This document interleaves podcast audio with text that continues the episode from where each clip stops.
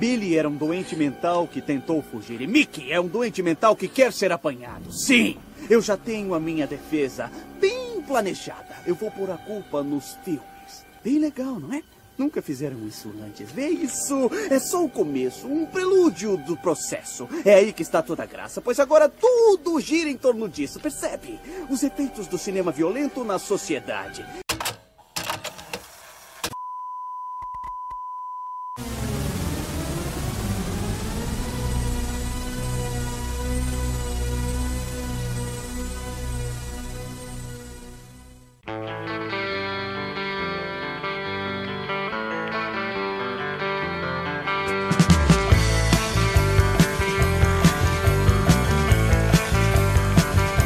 Olá, bem-vindo a mais um Locadora do Trash. Eu sou o João. Eu sou a DNB. E eu sou o Sérgio. Muito bem, muito bem, muito bem. Estamos de volta para mais um Locadora do Trash aqui no site do Terror Mania.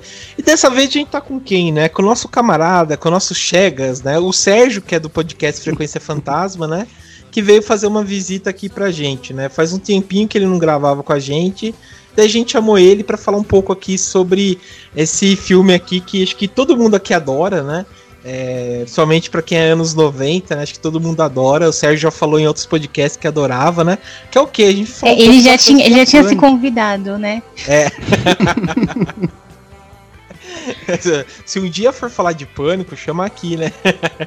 Exatamente. Mas tá certo, esse dia finalmente chegou e a gente vai falar um pouco sobre a franquia Pânico, né? Dos quatro filmes, mais a série que saiu, né? É, a gente vai dar uma comentada. Mas antes, né? Como sempre, a gente vai falar aqui pro nosso convidado falar o que que ele faz nessa internet de meu Deus, né? Bom, Sérgio, se apresente aí, o que que você faz nessa internet? Conte aí pra gente sobre você. Então, gente, é, mais uma vez, obrigado pelo convite forçado. É, lembrando que eu não tô aqui para falar da franquia Pânico, e sim uma das, das franquias mais revolucionárias da indústria do cinema. Olha aí, já ele bota lá, já lá, já lá em cima já. Porque, cara, eu adoro a franquia, enfim, eu acho que ela mudou muita coisa, amo o Wes Craven. E é isso aí, vamos conversar sobre ela hoje. E aí, falando um pouco do Frequência Fantasma, você que já, não sei se você já me ouviu aqui no Locadora do Trash, mas a gente também fala de cinema de terror por enquanto, porque a gente vai ampliar o nosso leque, então a gente vai começar a falar de outras mídias, vai falar de livro, vai falar de games, enfim. É, o nosso próximo episódio, né? Eu não sei quando que vai ser lançado esse aqui, mas o nosso próximo episódio que vai sair aí no final de novembro já vai ser uma surpresa bem bacana. Então, se você curte esse universo, né, de terror, né, curte cinema de terror, games de terror, enfim, é, eu acho que vale você dar uma, uma pesquisada aí por Frequência Fantasma, né, podcast, fre, podcast Frequência Fantasma aí no, no Google. É, a gente tá lá no Spotify também, onde a gente conversa sobre esse tema e sempre trazendo um pouco para as nossas vidas e como é que a gente aplica esses temas macabros aí, como que a gente vê isso no nosso dia a dia, né? Felizmente ou infelizmente. Pô, bacana, cara. Eu até vocês estavam comentando lá no último que eu vi aí, que eu falei pra você, né, do das voltas mortos-vivos. Você até deu uma, um gostinho, né, no final, falou que vai ter uma surpresa também no final do ano. E, pô, interessante, cara. Ainda bem, vai, vai, vai aumentar o leque aí, vai falar de mais coisa aí relacionada ao horror aí. É. Ah, e só uma coisa antes de passar a palavra para vocês aí de novo, sigam a gente nas nossas redes sociais. Quase que eu me esqueço, que eu sempre esqueço de falar isso quando eu sou convidado agora. Eu anotei aqui para não esquecer e quase que eu esqueço. Só entra lá no Instagram, principalmente, tá? Arroba Frequência Fantasma, que lá a gente bota todos os nossos projetos futuros, a gente faz TBT de episódio antigo, enfim, tem muita coisa lá bacana, só hum. seguir a gente lá. Demorou. Lembrando que todas essas informações vai estar no post do site do Terrormania, né? Então vocês clicam, entram lá no site, daí também vai estar todas as informações de onde encontrar o Frequência, o Instagram do Frequência e por aí vai, né? É, mas bem, antes da gente então ir pro episódio, a gente só vai passar os nossos habituais recados e a gente já volta então para comentar um pouco sobre essa franquia maravilhosa.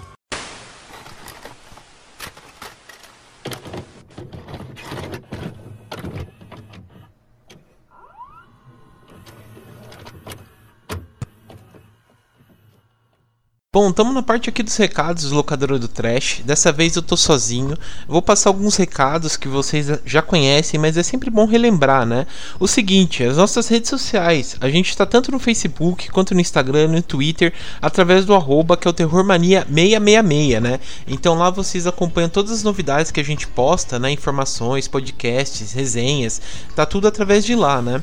E o seguinte, você que curte o locadora do Trash, vocês podem ouvir a gente tanto no Spotify, iTunes, Deezer, Google Podcast, é, até o Castbox, né, que é uma rede grande de podcasts, vocês podem acompanhar a gente por lá. Também, pessoal, falar para vocês entrarem na nossa loja, né? Comprar as camisetas do Terror Mania. Vocês encontram todas as informações através do post, né? Que a gente coloca aqui no site. É, também lembrando o seguinte: você que gosta do, da trilha sonora que a gente coloca, né? É, de fundo no podcast e tal, eu disponibilizei através do Spotify as trilhas sonoras que a gente grava, né? Então vocês entram lá, ouçam, ouvem as trilhas, né? Que a gente coloca de cada episódio e curte lá também. E sem falar, pessoal, que é o seguinte: a gente já vem reforçando um tempo, né, que a gente agora tá com Filmon, né? O Terror Mania tem um filmou próprio que a gente sempre também adiciona os filmes que a gente comenta em cada gravação, né? Então lá vocês entram no filmou que também tem o, o, a lista, né, que a gente faz do episódio e tal, coloca os filmes. Então vocês clicam através também do post desse episódio no site do Terror Mania e lá vocês acompanham os filmes que a gente fala, né, em cada episódio.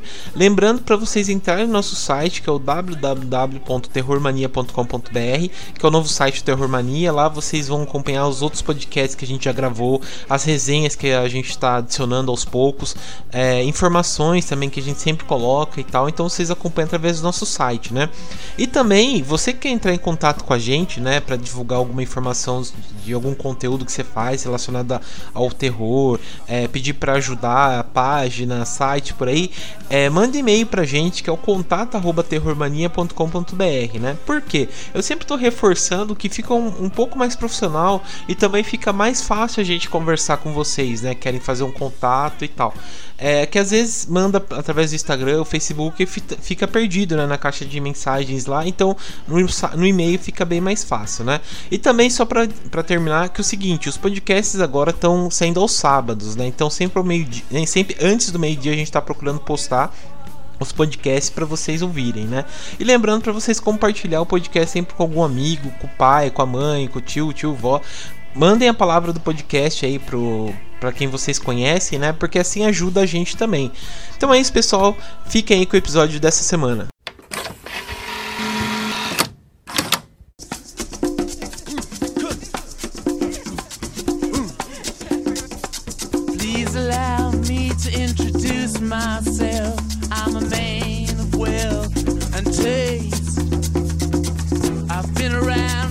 Bom, pessoal, então estamos de volta, né? Pra comentar um pouco sobre essa franquia. Mas antes é legal a gente fazer uma introdução, né? Falar é, como surgiu a ideia, como é, o pânico se, se fundamentou, né? É legal primeiro dizer, começar por um rapaz, né? Que é o Kevin Wilson, que ele ele começou, ele que criou na verdade é, o pânico, né? Ele fez a, a, concepção da história, né? E depois ele fez o texto, é, o roteiro e por aí vai, né?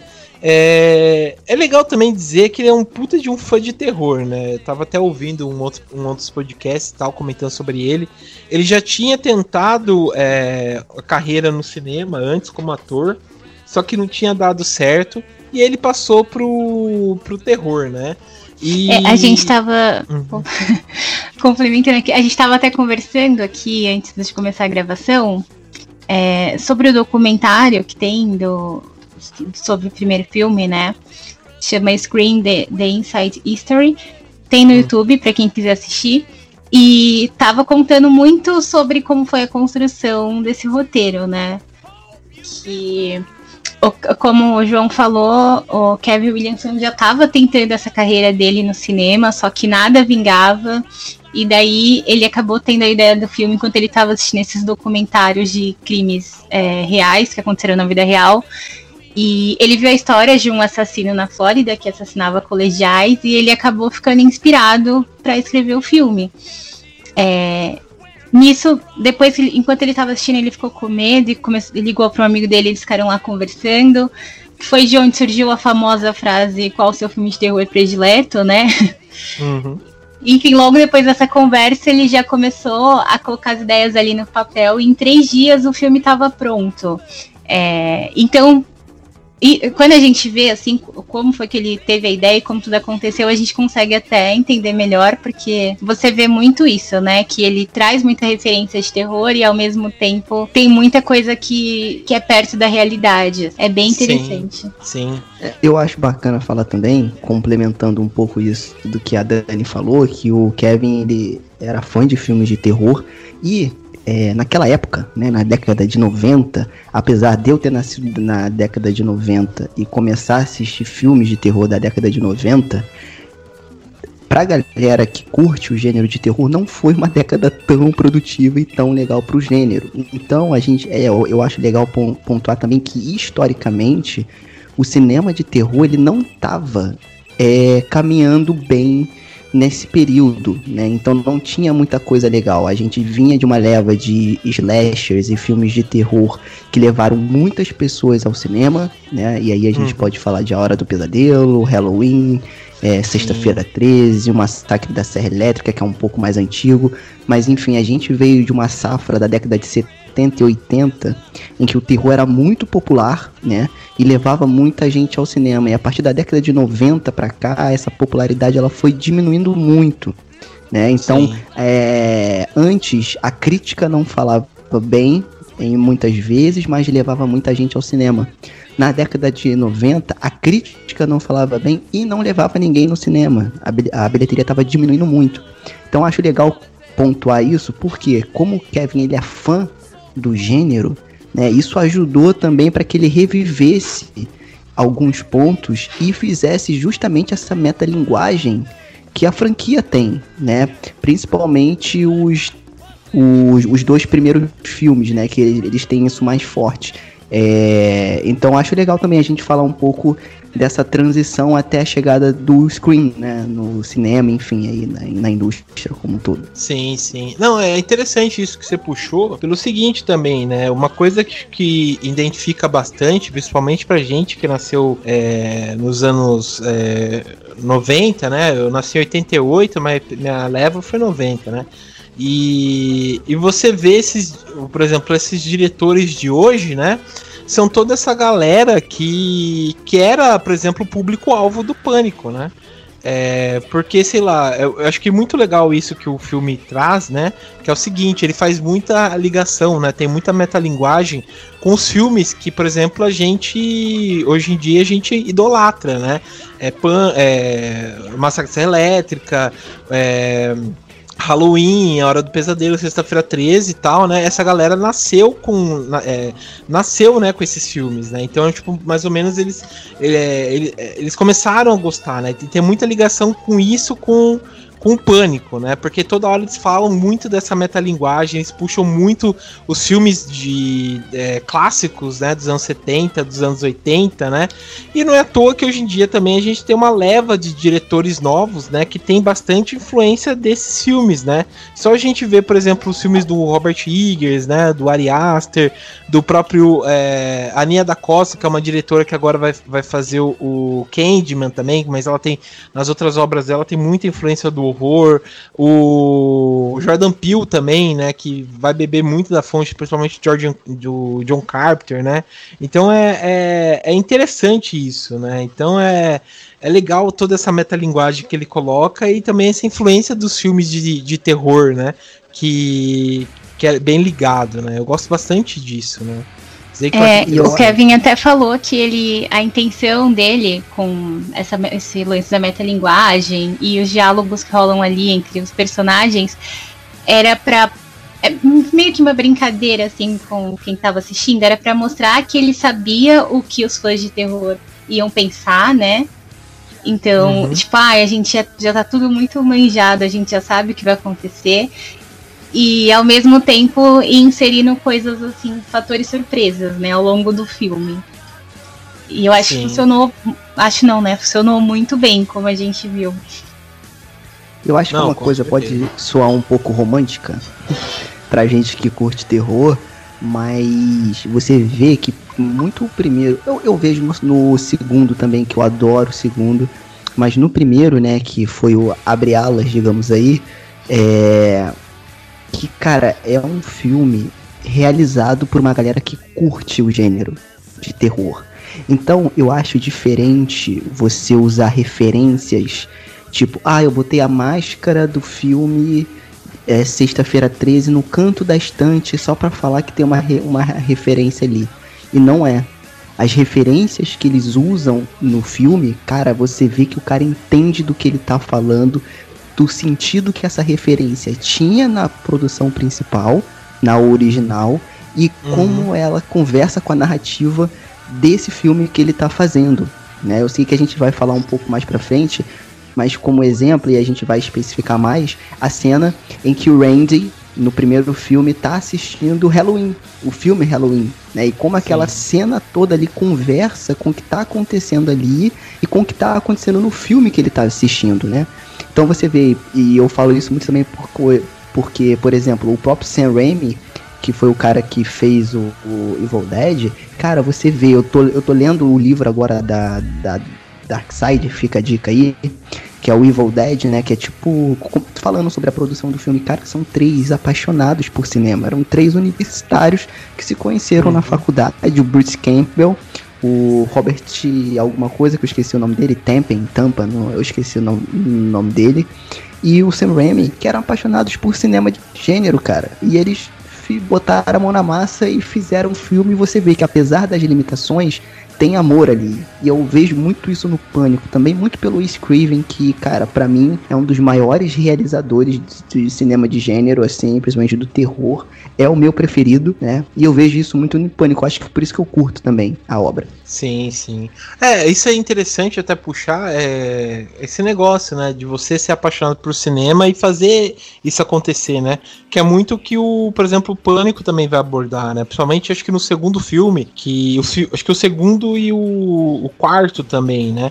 Que tem, no segundo tem um cara que ele, que, que ele quer fazer um documentário, né? Falando sobre a Sidney e tal, sobre os assassinos, né? Então ele já, já vai com aquele negócio do cinema, dele tentar fazer cinema. É, no segundo filme também acho que eu gosto bastante, porque ele já vai falar também é, da questão, tipo, de você estar numa faculdade de cinema, então tem muita coisa com os outros filmes.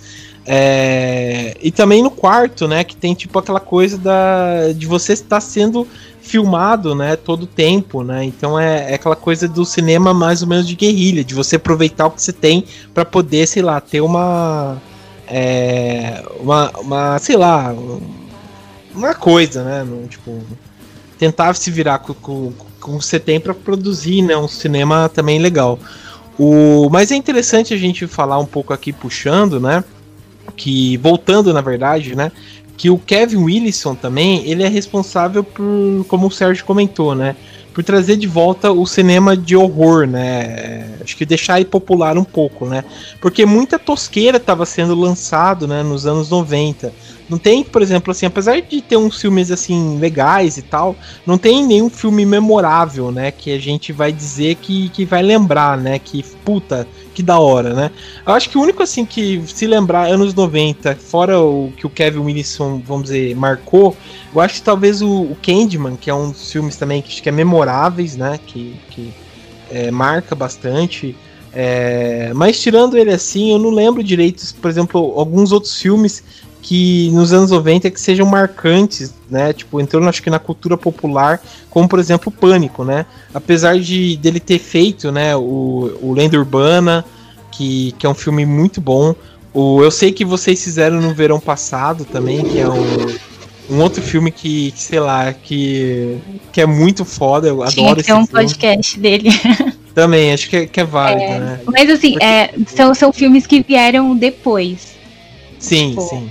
Né, se você for olhar, porque o que veio antes de 96, assim, antes do Pânico sair no cinema, realmente pouca coisa foi relevante. Depois eles acabaram abrindo aí as produções muito similares que ficaram muito hum. famosas. É, mas voltando, então, é realmente, porque o Pânico acho que meio que, que mudou bastante coisa. Porque é até interessante quando você vai ver, por exemplo, no MDB do Kevin Wilson, porque ele tem, por exemplo, ele fez o Pânico né, em 96 Daí em 97 ele já escreveu o roteiro do Eu Sei Que Vocês Fizeram 90, no verão passado. Em 97 também já lançou o. escreveu, né, a ideia principal do Pânico 2, né? Então o cara tava muito em alta, né? E fez um filme em sequência, sabe? Tipo, um atrás do outro, né? Muito pelo sucesso do primeiro Pânico, que arrecadou bastante dinheiro, né? É até interessante dizer que, que ele trouxe, por exemplo, de volta o Wes Craven, né? Que o Wes Craven estava muito sumido principalmente por conta que ele, que ele tipo, não estava fazendo muitos filmes é, de destaques, né? Então ele fez, por exemplo, depois da Hora do Pesadelo, em 84, ele fez outros filmes também que é legal, mas de um marcante, né? Que, que, vamos dizer, marcou ele, a carreira dele novamente. E foi em 96 que o Pânico com essa, com essa ideia que que trouxe de volta ele, né? De volta à tela, né? E fora que, tipo, teve muita coisa, né? Que ajudou ele. Por exemplo, a Drew Barrymore, ela era para ser a, a Sidney, né? No filme. Só que ela tava lendo o roteiro e resolveu ser a, a Carol, né? O nome dela, esqueci o nome dela no filme. E ela resolveu ser é, Casey. Ela resolveu ser a Casey, né? Então ela deu uma mudada bastante, porque ela morre nos primeiros minutos do filme, né? E o, o, o rosto dela é estampada, né, no, no, no pôster do filme. E ela produziu também depois o, o filme, então é, é, bem interessante essa quebra de paradigma, né? Que tem de mudar a, pro, a protagonista do nada também, né? Acho isso bem bacana. Dando bastante crédito pro Kevin Williamson, né? Mas eu acho uhum. que metade disso aí, eu acho que é 50-50. Também. aqui no Rio. o Kevin Williamson e o Scrive, né? Porque meter a mão e ter a coragem de pegar esse roteiro e fazer acontecer nas limitações que eles tinham era complicado. É, lembrando que quem produziu o filme foi a New Line Cinema. Né, que também produziu aí o A Hora do Pesadelo. E, cara, a New Line Cinema, ela nasceu é meio que aos trancos e barrancos. Então eles apostavam muito em cinema de gênero. É, eles conseguiam di distribuir algumas coisas e assim é louvável que o Wes Craven fez claro que com o roteiro do Kevin, é, mas eu boto muito, assim, mais na conta do Wes Craven por ele conseguir organizar isso tudo e conseguir expressar essa ideia que o Kevin William, é, Williamson tinha no, tinha no roteiro, né? E lembrando que em 91 o Wes Craven ele foi diretor do The People Under the Stars, The, the People Under the Stairs, que eu acho um uhum. filme bacaníssimo, só que ele é, não tem a bom. popularidade que o Pânico tem. Né? Mas uhum. é um uhum. filme muito bom também, fica a dica aí se você quiser conhecer um pouco mais da filmografia do Wes Craven. Sim, sim. É, a gente até gravou sobre esse filme no é, Filmes de Representatividade Negra, né? A gente comentou sobre esse filme. E lembrando que vai ter um remake também desse filme agora, que vai ser produzido pelo Medo. Jordan Peele, né? Que é um puta de um filme mesmo, né? Bem lembrado. É, ah, tem outro também dele que eu gosto bastante, que é A Maldição dos Mortos Vivos, com o Bill Pullman também, que tem um é, lance ótimo. mais de voodoo também, que é bem interessante. É, mas, puta, eu, eu gosto bastante, né? É, e a New Line realmente, né, cara? É, o, é onde saiu, por exemplo, o Hora do Pesadelo, né? Então a. É, vamos dizer, o Wes Craven mais ou menos construiu né, o que seria a New Line hoje em dia, né? Mas eu acho bem interessante o jeito como ele muda também as coisas, né? Como é feito o cinema naquela época, é, de, de deixar, por exemplo, mais. É, como posso dizer, mais a cara dos jovens, né? Mais daquela cara daquela geração MTV, né? Que a gente vai ter tipo aquela galera de rosto bonitinho, aquela galera jovem, né? Aquela galera mais é, saudável, assim, né? Tipo, que vai mudar muito, por exemplo, do que é os anos 80, né? Se os anos 80 tinham aquele slasher que a pessoa, por exemplo, se ia fazer sexo, ela morria, até eles brincam com isso, né? Aqui muda totalmente, né? Nesse negócio da década de 90. A galera é muito mais, é, vamos posso dizer, muito mais debochada. A, por exemplo, a Sidney faz sexo no filme. No segundo também já tem uma outra característica. É, vamos dizer, tem um pouco mais de aquela, aquele gear power também, né? Que eles, que eles colocam um pouco no filme. Então é, é, é bem bastante, é bem, bem legal, né? Como muda bastante a característica de acordo com a década, né? Que vai mudando, né? E sem é, falar eles comentam muita... isso no, no documentário, que tipo, eles, ao invés de ter aqueles jovens ali mais amendoim Ao invés de ter mais aqueles jovens ali com medo do que tá acontecendo, igual eram nos filmes mais antigos, é, uhum. a gente tem esses personagens que tem até um lado meio meio sádico também, que eles ficam empolgados com as mortes que estão acontecendo. Eles ficam curiosos. Sim. Eles não ficam assim, ah, eu não vou fazer nada porque tem um assassino aí. Eles querem saber, eles querem é, desafiar o assassino, entendeu? Sim, sim. É, muita coisa da década de 90, né? A década de 90 era muito isso, né? É, tinha aquela coisa do, do desafio, do, do sexo, como estava um pouco mais controlado, né? Por conta da AIDS, você não tinha mais, por exemplo, tanto medo de ser você mesmo, né? Ainda mais, por exemplo, se a gente for pensar no aspecto cultural da coisa dos anos 90 era a época um pouco mais, vamos dizer, mais clubber, né? Muito mais jogado, muito mais tecnológico. Era totalmente, sei lá, é, mudou bastante, né? A característica do, dos anos 80, né?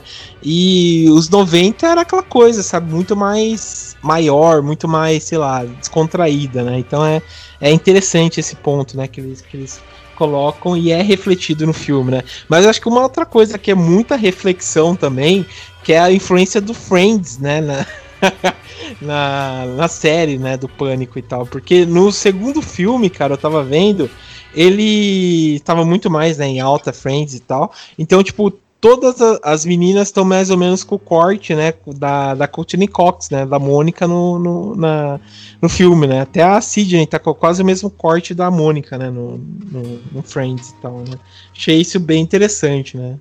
Até tem uma piada aqui, antes que eu esqueça, que é interessante, que o, que o personagem do.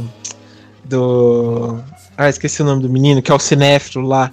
Ele, ele fala assim, né? Ah, é, ela tá irritada, né? Falando com a, com a Courtney Cox, né? Ela tá irritada porque saiu o, as fotos dela nua na internet, né? Ela falou assim, não, só a cabeça é minha, o resto é da Jennifer Aniston, né? Então é bem interessante, assim, essa brincadeira que eles fazem. É, bom, vamos passar então pros filmes aí, pessoal? Eu tô me preparando para ver um filme. Sério? Qual? Ah, um desses filmes de terror. Você gosta de filmes de terror? Uhum. Qual o seu filme de terror preferido? Bom, vamos então passar pro, pro primeiro filme, que é o Pânico mesmo, né? Acho que, que deu origem tudo pro, pra série, que saiu em 96. É, como eu disse, né? Ele foi dirigido pelo Kevin Wilson, perdão, escrito pelo Kevin Wilson, dirigido pelo Wes Craven, e vai dar uma toda uma reviravolta, né? No, acho que foi o que começou esse negócio do jogo, né? Que eles, que eles falam, né? É, Dani, você quer dar a sinopse do primeiro filme? Claro, eu sei de cor. que acompanha a história da jovem Sidney Prescott. Ela, ela vive uma vida ali normal de adolescente, só que ela tem esse, esse trauma, né? Porque a mãe dela tinha sido assassinada mais ou menos um ano atrás. Ela estava tentando levar a vida dela normalmente, até que dois jovens é, acabam sendo assassinados e ela acha que isso está relacionado à morte da mãe dela. Ela acha que foi a mesma pessoa. E, enfim, depois disso, tanto ela quanto os amigos dela da escola começam a receber essas ligações. E, e aí fica todo mundo, né, sabendo que o assassino tá lá rondando a cidade, matando as pessoas. Sim, sim. É basicamente isso. Que é o que é o Ghostface, né? É, é, eu acho que esse daí foi bem marcante mesmo, principalmente pelo, pelo começo, né, do filme, que a gente tem a, como eu comentei, né, a gente tem a, a Drew Barrymore, né, que ela começa aquela introdução, né, que ela tá na casa, e aí você vai mais ou menos conhecendo como é o modus operandi, né, do, do Ghostface, né? Que ele começa, ele liga para as vítimas, né? E, e, ele começa a meio que falar com as vítimas e tal. Ele pergunta qual que é o seu filme de terror favorito. E, e a Drew vai conversando com ele, né? Até que, tipo, ela desliga, depois ele liga de novo. E até é que ela fala, né? Que ele fala assim: Ah, é, se você desligar de novo, eu vou te matar e não sei o que. Daí fica uma coisa bem mais tensa, né? E, e, daí no fim ele se revela, né? Até interessante que ela fala assim: ah, qual que é o seu nome? Ela fala assim: ah, por que você quer saber, não sei o quê? Ela fala assim: ah, pra saber com quem eu tô vendo agora, né? Daí você fica assim, né? Caralho. E, e é bem legal, cara. E, e, tipo, isso já mostra também como é violento, né? Como começa a ser violento, porque até ele foi editado, né? Tem duas versões desse filme que, que foi editada, né? A, a, primeira que é uma morte um pouco mais suave da, da Drew Barrymore e a sem censura mesmo, né? Que eles tentaram, é, que foi teve esse corte para poder ser passado numa censura mais leve, né? que ela é degolada e, e, enforcada com as próprias tripas, né, do corpo. Você vê como a coisa é violenta mesmo, né? É foda. Mas e aí, vocês gostam mais desse? É o favorito de vocês? E aí, Sérgio, você curte mais esse? Cara, eu tenho algumas questões com esse filme aí e com a franquia toda, como vocês já sabem. Como vocês já sabem. Só que o primeiro filme, eu acho que ele estabelece umas coisas bem bacanas que vai seguir durante toda a franquia. Pelo menos grande parte dela né? Então, assim, é o meu favorito, tá? Mas eu divido esse favoritismo com o segundo filme. Porque eu adoro também. Eu acho, inclusive, que as sequências de morte do segundo filme são mais impactantes que as do primeiro. Porém, eu acho que a construção do primeiro filme é melhor que a do segundo, né? É, eu acho que o primeiro filme, cara, a primeira cena, a primeira sequência de morte é uma aula de criação de tensão. Por quê? tem toda essa questão do assassino ligar para Drew Barrymore, né, e fazer todo esse jogo psicológico que isso não tinha antes nos filmes de slash. Ó, antes, ou o assassino era o Jason que não falava nada, o Michael Myers que não falavam nada, as outras pessoas contavam as histórias deles, né, e eles só apareciam e matavam. O Fred Krueger que meio que dava uma zoada, enfim. Os grandes slashers, eles não tinham essa questão é, de inteligência e de. Não é nem de só de inteligência, mas de essa questão psicológica mesmo, de você trabalhar o medo das pessoas. E esse já começa dessa forma. Já começa qual é o seu uhum. filme de terror preferido. E aí começa a fazer toda essa pergunta, esse jogo, esse terror psicológico. E cara, essa cena se você perceber, ela começa fazendo a pipoca no fogão. Ela tá, aí ela tá fazendo a pipoca. Conforme a pipoca vai ficando pronta e ela vai crescendo, aquilo ali é o timeline da atenção de toda a sequência. É sim, muito legal sim. que quando a casa, quando ele começa a quando, a, quando a pipoca começa a queimar e sai aquela fumaça e ativa o sensor de fumaça e aí começa a ficar aquela loucura porque o cara já tá dentro da casa atrás dela.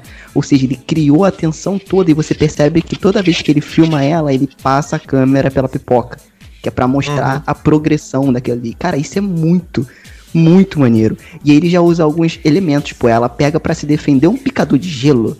Quando tu assassino, Sim. tu vai pegar um picador. Então ele já começa a jogar as pequenas pontas de sátira, digamos assim, só que bem feita dos filmes de terror, né? Que ele faz aquela o, o lance do Fred Krueger, ele faz lá a pergunta do Jason, ah, quem é o assassino do, do primeiro sexta-feira 13?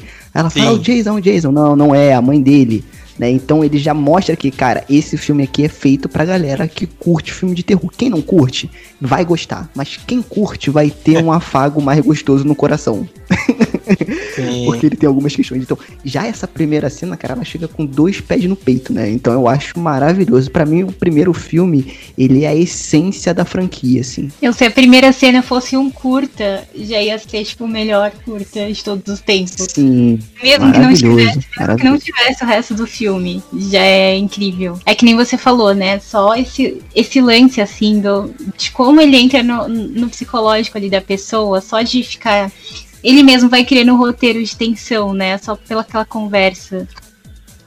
Tipo, isso é muito bem feito. Ai, e uma curiosidade é que os atores, eles não, não conheciam o cara que fazia a voz do assassino. Sim, sim. Porque se eles tivessem, eles ficaram lá, tipo, se eles tivessem visto o ator que fazia essa voz, eles iam, tipo, criar alguma espécie de afeto e tal, e não iam passar a atenção necessária na, na hora da cena, né? Uhum. Então, assim como a gente, eles também não sabiam quem era a pessoa que tava falando. Sim. É, o, o cara que faz a voz é o Roger Jackson. Ele é um dublador famoso e tal. Ele fazia o macaco louco no As Minas Poderosas, né? Na, na, versão. Na versão inglesa, óbvio, né? E, e, tipo, realmente, né? Dá toda essa sensação aí. Porque fala quando ela ligou, né? É, a Dreamer até fica meio assustada, mas, né? Como já tava tudo ensaiado, entrou, né? Pra coisa e ficou. Ele dá muita voz, né? E toda aquela toda aquela aquela aquela emoção, né, do filme e tal, né? E fica, e acho que isso complementa porque é, você vê que, por exemplo, que o Ghostface ele não, não fala nada, né? Mas ele tem muita expressividade no com, as, com a máscara, né? Tem toda uma cena no primeiro filme, né? Que a, que a amiga da Sidney, né?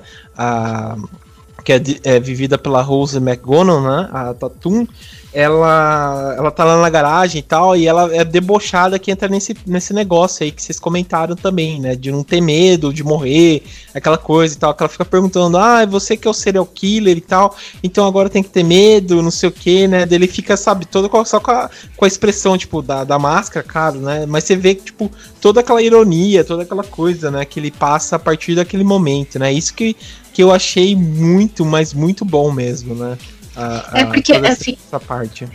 É, uma coisa que eu acho legal também é porque assim, os outros assassinos que a gente estava acostumado a ver antes, se você ver, sei lá, Jason, etc., eles eram como se eles fossem assim sobre-humanos, como se tivessem uhum. algum, alguma super força, algum super poder. Sim, sim. E o Ghostface não, tipo, era uma podia ser qualquer pessoa ali, tipo, dava aquela impressão de ser uma pessoa comum que tava com um pano e uma máscara. Então, ao mesmo tempo que é, causava o susto, mas ao mesmo tempo, como podia ser qualquer pessoa, então as pessoas ainda sentiam assim, ah, talvez eu consiga enfrentar ele ali. Sim, é, não, sim. Traz um pouco coisa mais de realidade.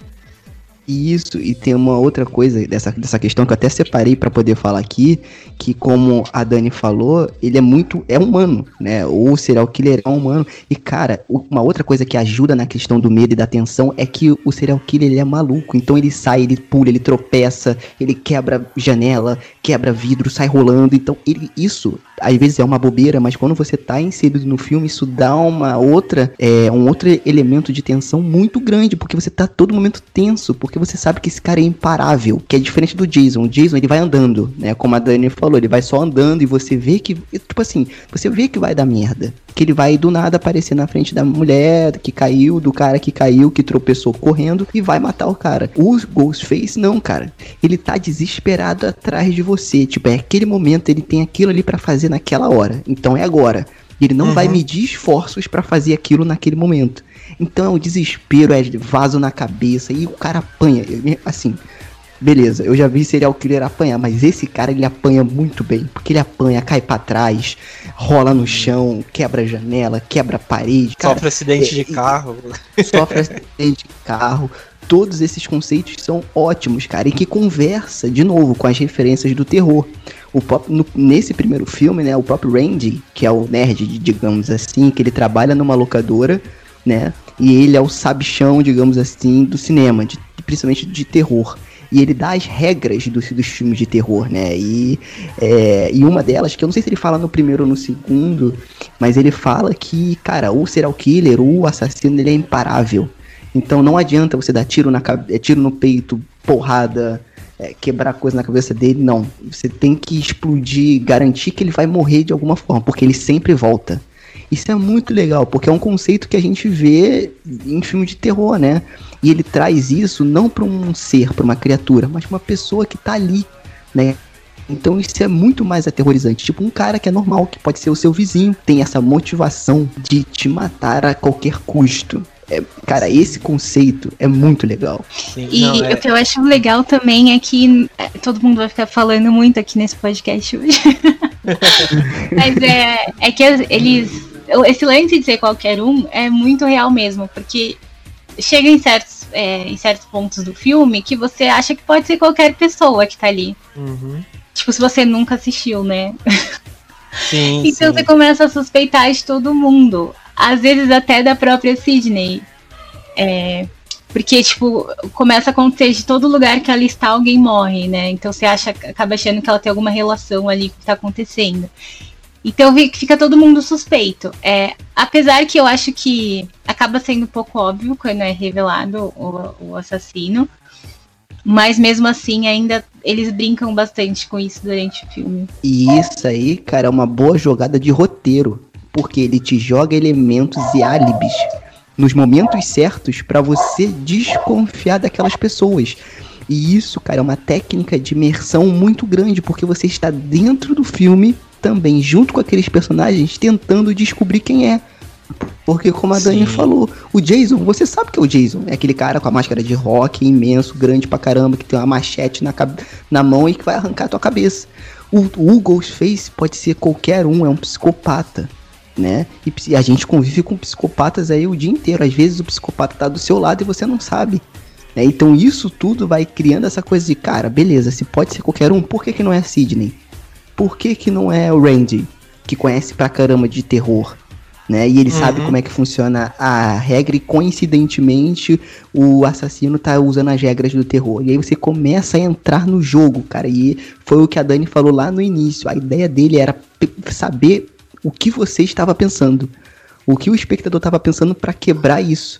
Né? Então, por exemplo, indo também um pouco pro final, quando o Randy tá falando das regras dos filmes de terror, que ele fala: nunca diga volto logo. Sim, nunca sim. sai e diga volto logo que você não vai voltar. E aí o Stu, né, ele sai, ah, alguém quer cerveja? Aí tu ah, tá bom, vou pegar. Volto logo. Aí ele faz uma brincadeira e sai, né? Tipo, porque assim, e, e ele não morre. E aí no final você descobre, enfim, o que acontece com o personagem dele. É, mas ele quebra aquele negócio. Então ele te entrega uma coisa, faz você acreditar naquilo e logo em seguida ele quebra aquele conceito. Hum. E, e é o que a gente faria na vida. É o que a gente faria na vida real, né? Se alguém com falar certeza. isso quando está com seus amigos, você falar, ah, isso é coisa de filme. Exato. Você brinca com isso também, né? Sim. Não, isso é o mais interessante. É, só uma última coisa pra gente passar pro, pro próximo, que é a questão também, acho que dos assassinos, né? Que é, que é legal falar. É, a motivação, né? Porque, como a, a, Dani falou, né? A mãe da Sidney tinha morrido, a Maureen. Ela, ela foi morta, né? E, e pelo filme você dá para entender que ela era, por exemplo, a prostituta da cidade, né? Porque ela saía com todo mundo, é, tinha várias coisas e tal. E isso foi mais ou menos uma motivação que levou, né? Pra quem não vai levar spoiler agora, porque o filme é de 96, né? Então, se você não assistiu agora, o problema é seu. Mas o. Mas a, a. Tem toda a motivação, né? Do, do Billy. Que ele fala, né? Que, que ele fez isso porque a mãe dele foi embora, porque a mãe da Sidney transou com com o pai dela e tal, né? Então tem aquela coisa de novo do machismo, né? Porque daí a culpa é da mãe, né? Nunca é do pai e tal, por, pela mulher ter ido embora, da mãe do Billy ter ido embora, né? E outra coisa que eu achei interessante, que depois que eu fui descobrindo, assim, que é o elemento do, do homossexualismo que tem, né, é, implantado, assim, que é a questão do Billy, né, e do, do Stuart, né, que é vivido pelo Matthew Lillard, né, o Salsicha, que ele que o Billy, por exemplo, tem um motivo, né? Apesar de ser torto, esse motivo é o motivo dele, né? E o Stuart só entra nisso, né? Porque ele ele, vamos dizer, ele gostava, né? Acho que ele tinha aquele amor enrustido e é o que eles também brincam no Pátrio, né? Para falar que, que eles eram gays mesmo, né? E, e por isso tinha todo motivo para fazer isso. E no Todo Mundo em Pânico também, né? Que acho que a gente tem que fazer essa menção antes de passar pro, pra, segunda, pra segunda parte que o Todo Mundo em Pânico acho que deu uma, embra, é, uma embaralhada em várias cenas, né? Tipo, umas cenas que acho que era para ser um pouco mais tensa, virou comédia, né? No, no, no, Todo Mundo Sim, em Pânico. pode crer. É, pode como, crer. como eu disse, eu disse lá no grupo, para mim os dois filmes são de humor. Só que eu acho que o Pânico é o mais um, um humor ali nas entrelinhas e o Todo Mundo em Pânico é aquela coisa escrachada. É, porque Sim. o Pânico, você, você que curte, você olha ri meio que por dentro. Você, ah, entendi o que ele quis dizer aí. Muito bacana, muito inteligente. Tu dá aquela risadinha legal. No todo mundo pânico é, é, é escrachado. Antes da gente passar para a próxima parte, eu acho importante também uma coisa que me pega muito na franquia toda, cara, são os personagens, né? E aí eu quero comentar que o Dewey, que é o policial, né, que cara é um dos meus personagens preferidos, ele é o pior policial que pode ter na face da Terra. Ele é o pior, pior de todos. Mas ele é tão legal, ele é tão solícito que você quer que ele sobreviva. Ele é o personagem imortal da série, né? Que ele já tomou tiro, facada, porrada, tudo que é jeito Sim. e não morre, né? Mas, cara, ele é tão legal. A Gay Weather, que é a, a, a Mônica do Friends, né? Tem a motivação dela e que a personagem vai evoluindo com a, com a, com a franquia. E a Sidney, cara, que pra mim, a Sidney, você pode falar qualquer coisa, posso apanhar, enfim, é a melhor protagonista de filme de terror de todos. Porque eu acho que ela Concordo. consegue juntar as duas coisas. Ela, ela consegue juntar a cara de choro e de vítima, que ela tem ou, ou menina para chorar bem. Ela chora bem e sofre muito bem. Parabéns, é, Campbell. E ela é badass pra cacete cara. Então ela é uma personagem inteligente, ela não faz o óbvio que a gente vê nos filmes de terror. Ela encara, ela usa as coisas que estão no ambiente, ela usa as saídas possíveis inteligentes para poder se desviar daquela situação. E aí fica a dica, né? Por isso que ela tá viva até agora. Porque ela é inteligente, ela é berez. Eu acho que o equilíbrio do personagem é muito legal, cara. Que ela consegue juntar as duas coisas. É, o... isso, isso é verdade mesmo. É. Puta, mas você acha ela melhor que a Jamie Lee Curtis? Cara, eu vou te falar, acho. Joguem pedras em mim. Acho.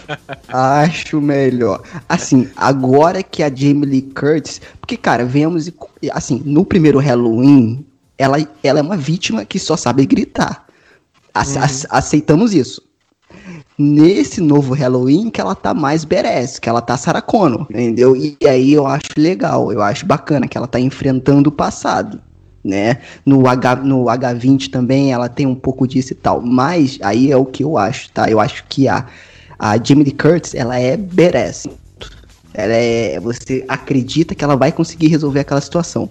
A Neve Campbell, ela é as duas coisas. Ela chora bem, sofre bem, você sofre com ela, você vê que ela tá desesperada, mas mesmo assim ela consegue dar a volta por cima, né? Então uhum. eu particularmente curto mais a Neve Campbell no papel de Sidney, tá? Apesar de amar também a Jamie Lee Curtis.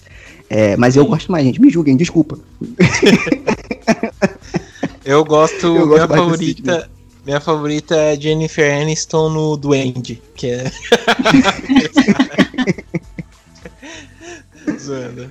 Pô, mas, mas é interessante, interessante. É, bom, vamos então passar pro segundo filme aqui. Eu tô me preparando para ver um filme. Sério? Qual? Ah, um desses filmes de terror. Você gosta de filmes de terror? Uhum. Qual o seu filme de terror preferido? É, o segundo filme, que é o Pânico 2, saiu um ano depois, em 97, mas a, a, a trama, né, a sinopse, vou dar essa sinopse, que, que se passa dois anos depois, né, dos assassinatos que aconteceram em Woodsboro, é, e daí, tipo, a Sidney, né? E quem sobreviveu aparece, né? E eles estão na faculdade e tal, só que no filme falam que é dois anos depois. Na, na, na vida real é um ano depois. É, tipo, saiu em 96, outro saiu em 97, né? Então provavelmente enquanto tava saindo, acho que o, o, o, o primeiro já devem ter filmando o segundo, né? Porque, é, vamos dizer, é muito rápido, né? Pra ser tudo isso, né? Mas é. Então, tipo, vamos dizer, é mais ou menos o que acontece no, no, no segundo filme. Vai dar pano pra manga pro segundo. É, de novo, vamos dizer, tem os elementos principais, mas acho que isso que é legal na história, porque apesar de tudo isso, ele não fica cansativo, né? E ele entra de novo naquela, naquela coisa, né? Que até o Randy brinca, né? Que ele fala o seguinte, que a, a continuação é, ele vai ter a continuação que ele quer. Ele quer o que ele não conseguiu no primeiro, só que ele vai ter um pouco mais, né? Vai ter um, uma contagem de corpos maiores. E realmente, acho que no segundo filme é o que tem mais mortes, né? E, e também ele vai tentar fazer coisas né, imagináveis, né? Que é, que é bem legal também, né? E é o que acontece, né? Então, tipo, a Cid entra na faculdade e a partir desse momento vai acontecendo alguns assassinatos e, e daí ela, vamos dizer, ela volta de novo naquele terror, né? Então a gente tem de volta a, a Courtney Cox, né? Como a, a como a, a, puta, a, a Gale, né? Que a Gale que é um personagem também muito legal. O David Arquette também volta, né? Que ele é faz o Dewey, que também é muito bom. Só lembro dele no o pessoal zoando Todo Mundo em Pânico. quando, ele... quando ele sai do... do... Ai, peraí, é que, que eu assisti o primeiro lá, quando a Cid recebe o trote, e ela e ele aparece lá com, com a arma, assim, todo perdido. Eu só lembrei de Todo é. Mundo em Pânico 2, que ele tá com aspirador de pó. Pode crer, pode crer. Ai, calma. Ai, voltei. Pronto. e, e é, é, muito bom, cara. Eu, eu gosto bastante. É, acho que o segundo é bem legal. Eu acho ele muito mais é, épico, assim, também. O primeiro é muito bom, eu gosto muito. Mas o segundo eu acho ele um pouco mais épico, assim. Eu acho ele bem mais divertido também, um pouco mais épico, assim, né? Em certos momentos, né? É, mas aí, vocês gostam do segundo? O que, que vocês acharam do segundo filme? Gente, eu Eu fico muito dividida, porque eu acho a cena inicial, a cena de abertura desse filme, eu acho ela assim genial. Para mim também é uma das melhores cenas de abertura de todos os tempos. Porque, né, começa com um casal lá aleatório no cinema justamente ver um filme que conta a história do que aconteceu no filme anterior. Sim, sim. E aí é começa o lance, o lance do, da série de filmes dentro do filme. Uhum. E ninguém perguntou, mas um fato curioso: até hoje eu tenho medo de ir no banheiro do cinema por causa desse filme. Sério? Eu sempre acho que. sempre que eu vou no cinema e que eu vou no banheiro, eu fico nervosa, porque eu lembro exatamente dessa cena. É, que aí o casal tá lá, né, e tá todo mundo com a máscara do Ghostface, virou tipo uma febre, né, assass os assassinos acabaram ficando famosos. Sim. E, enfim, o casal acaba morrendo esfaqueado lá na sessão de cinema. Eu acho muito genial. E meio que ninguém liga porque não, não vai dar para saber quem é o assassino, porque tá todo mundo com a máscara. E aí reforçando aquela ideia de que o assassino pode ser qualquer um, né? Bom, é, é isso que é interessante, né? Que você falou do filme. É, e é o que vai acontecer, né? Porque a gente vai, depois vai, vai começar aquele apunhalada, né? Que eles, que eles brincam né, nessa metalinguagem. E é, é bem legal mesmo, né? Porque é, vai virar aquele negócio do filme dentro do filme. E quem é uma curiosidade que quem dirige, né, é o Robert Rodrigues, né, que ele vai dirigir essas pontas aí. E é legal que ele vai vão escalando cada galera, né, mó aleatório, né? Então, tipo, tem a a puta, eu esqueci o nome da atriz, a, a Heather Graham, né, que ela faz a Roller Girl no Bug Nights. E também ela vai voltar pro 4, né? Ela faz a, a Casey, né? E quem faz a Sidney é aquela menina lá, aquela menina, né? Aquela mulher lá do do Barrados no Baile, né? Que é a chatinha lá do Barrados no Baile, ela ela que vai fazer a Sidney, né? Que é bem legal. E ela vai estar tá no Todo Mundo Pânico 2, né? Que ela faz a então, Ai, o 2, cara, é, o 2 eu acho legal porque ele traz uma questão que é o fanatismo. Não, não é fanatismo, é o sensacionalismo, essa é a palavra, da mídia. Né? Uhum. Eu acho muito legal que ele traz isso no papel da Gale. E aí que eu acho legal da, da franquia, que os personagens evoluem. Então, por exemplo, a Gale, ela era uma repórterzinha de televisão de campo no primeiro filme, e no segundo filme ela escreveu um livro sobre os acontecimentos do primeiro, do, da, do, do, do, primeiro filme e se tornou uma repórter meio que mais renomada. Então, quando ela começa a ver que voltou a acontecer os assassinatos, ela vê uma oportunidade de, de novo, é, ganhar em cima disso, né? E eu acho ela uma boa personagem porque ela vai mudando também com o tempo, né? Ela vai meio que, beleza, eu quero seguir no ramo do jornalismo, mas eu tenho que equilibrar algumas coisas, não tem que ser tão, tão sensacionalista assim como fui nas vezes anteriores, ela vai evoluindo. E no segundo ele deixa isso muito claro. Por quê? Nos filmes de terror, todo mundo tem medo dos, dos monstros, né? Foi o que a Dani falou. E aqui no, no, no, no Pânico, não. As pessoas idolatram, acham maneiro, acham legal, é cool, né? Tanto que nos filmes mais pra frente, o dia vira o dia do massacre de Woodsboro, onde tem maratona de filmes, onde as pessoas se fantasiam, tem fantasias do Ghostface pela cidade. É, é, enfim, acontece tudo isso. E, e como eu comentei no, no, no, início, o segundo filme, cara, é onde tem as minhas cenas preferidas de assassinato do Ghostface. Né, eu uhum. acho que são as cenas mais legais, mais criativas. São as, as melhores é, mortes é do segundo filme mesmo. Eu também acho, cara. Eu acho. Aquela é, quase morte do Dewey, né? Que ele vai deslizando assim na, na, na, na, na naquela câmera anti-som e a Gale vai Sim. vendo, é muito legal. E eu acho bacana, cara, isso que eu acho legal, que o namoro deles é muito novela mexicana, é muito brega, mas você gosta, cara. É muito legal, é muito legal você acompanhar os dois. É brega, Sim. mas é legal. E aí você vê aquela cena, aquele drama. Para mim, a cena que mais me deixa cagado, cagado, não é a do banheiro. É a cena onde o Ghostface tá dirigindo o carro e ele bate e ele fica desacordado. E as Sim. duas meninas, a Sidney e a amiga dela, têm que passar por ele, sem acordar ele. Cara, que tensão essa cena, meu Deus do céu, cara. Porque a máscara não tem expressão, então você não sabe se ele tá acordado ou não. E como elas estão dentro de um carro de polícia, a porta de trás não abre. Então elas têm que passar por cima dele na porta da frente.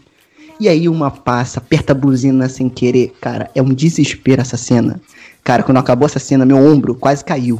Eu tava todo tenso, cara. É muito bizarro. Essa cena é muito boa. Esse filme, para mim, as melhores mortes, assim, dis disparados.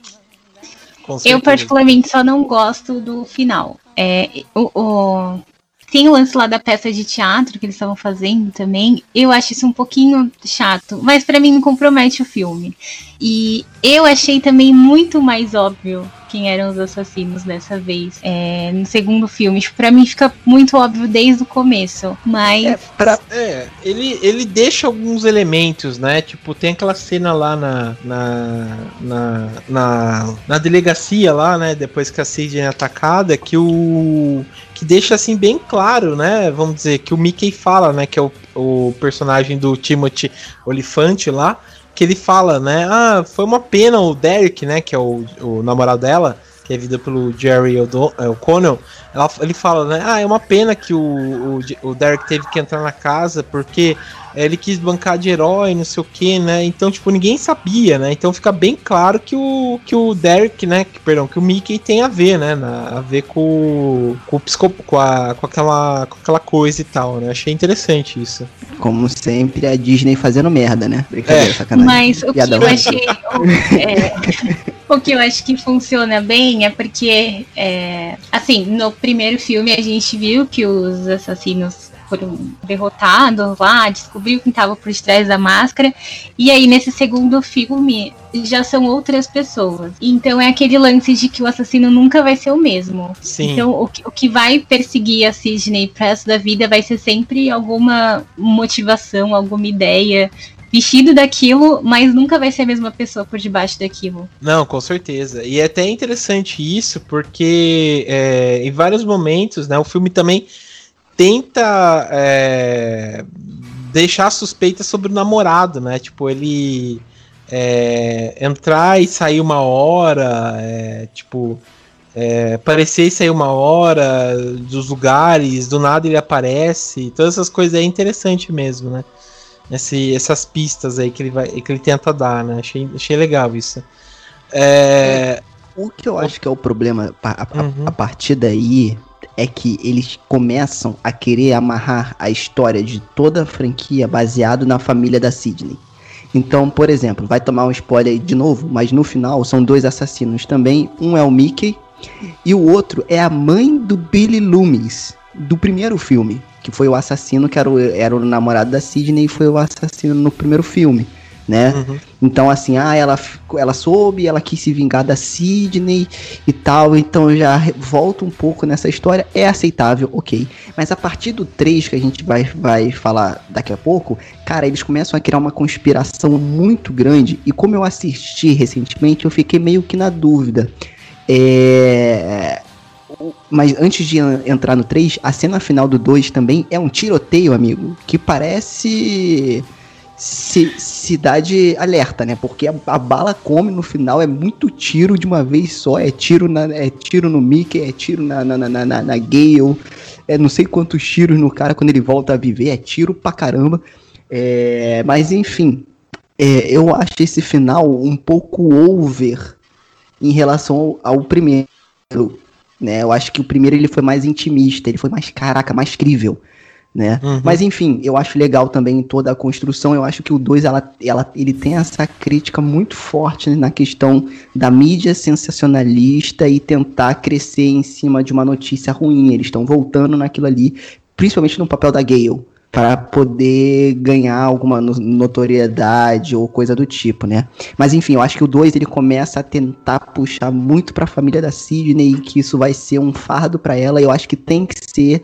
Eu só não acho que a partir daí foram as melhores escolhas, tá? E aí é pessoal. É, e uhum. não me agradou na história mas é pessoal. Hum, entendi. Pô, faz sentido, cara, faz sentido mesmo. É, é, é que depois ele é, vai levar pra terceira parte, né? Que eles, que eles tentam amarrar tudo, né? Essa história aí. Mas é, é interessante esse ponto aí. O, o, segundo, eu achei ele, assim, como eu tinha falado, né? Um pouco mais grandioso, apesar de ele mudar algumas coisas que achei legal, né?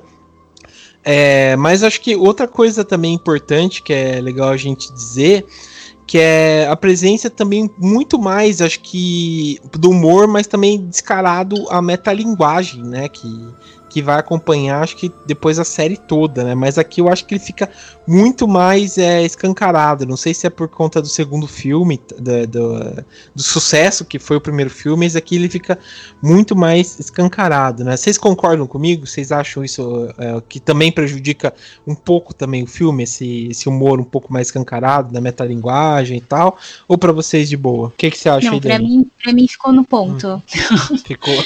Não, eu, eu acho, eu acho que ele, ele ele conseguiu, em relação ao humor, a metalinguagem, acho que conseguiu ficar ali no mesmo nível do primeiro. Eu acho que não, não ultrapassou, não. Sim. Eu acho que no 3, eu sei que tô batendo muito no 3, mas eu acho que no 3 que sai muito. Aí eu acho que é, sai muito do que, que é. É, perde muito. Mas o 2 ele continua isso assim. Gente, pânico é isso, né? A franquia. E eu acho interessante que em português é pânico, mas o nome do, do, do, da, do, do filme é Scream que é de uhum. grito, né? E, cara, é a coisa mais comum que você vê no filme de terror, né? É o grito da protagonista, é o grito da vítima. Então, eu acho que no próprio nome ele já diz o que é a franquia. Gente, é isso. É um filme de terror dentro de um filme de terror. É brincar com os clichês. Né? Então acho que tem que ter a brincadeira. E aí, o, o que eu acho que da década de 90 para os anos 2000, que a franquia foi começando a perder, é de fato focar mais. Aí mais no 3 mesmo, porque foi onde teve isso mais, e no 4 eu acho que ele voltou nos trilhos. É ter mais humor e ser uma coisa mais bobona em vez de ser um humor mais inteligente que faça sentido com o universo de terror. Eu acho que o 3 foi mais bobão é...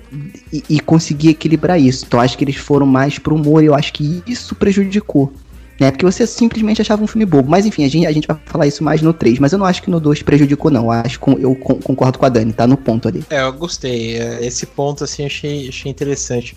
Uma coisa também é a apresentação de vários personagens, né? Tipo, a gente aqui, a gente vê a, o o Cotton, né, que é vivido pelo Liev Schreiber, né, ele é apresentado, né, formalmente no filme, que depois ele tem...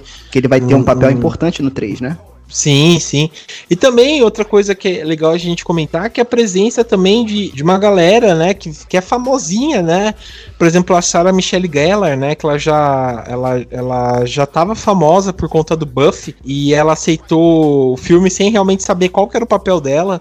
E ela, ela gostava muito do. Principalmente trabalhar com Wes Craven. Então ela, ela aceitou fazer o filme.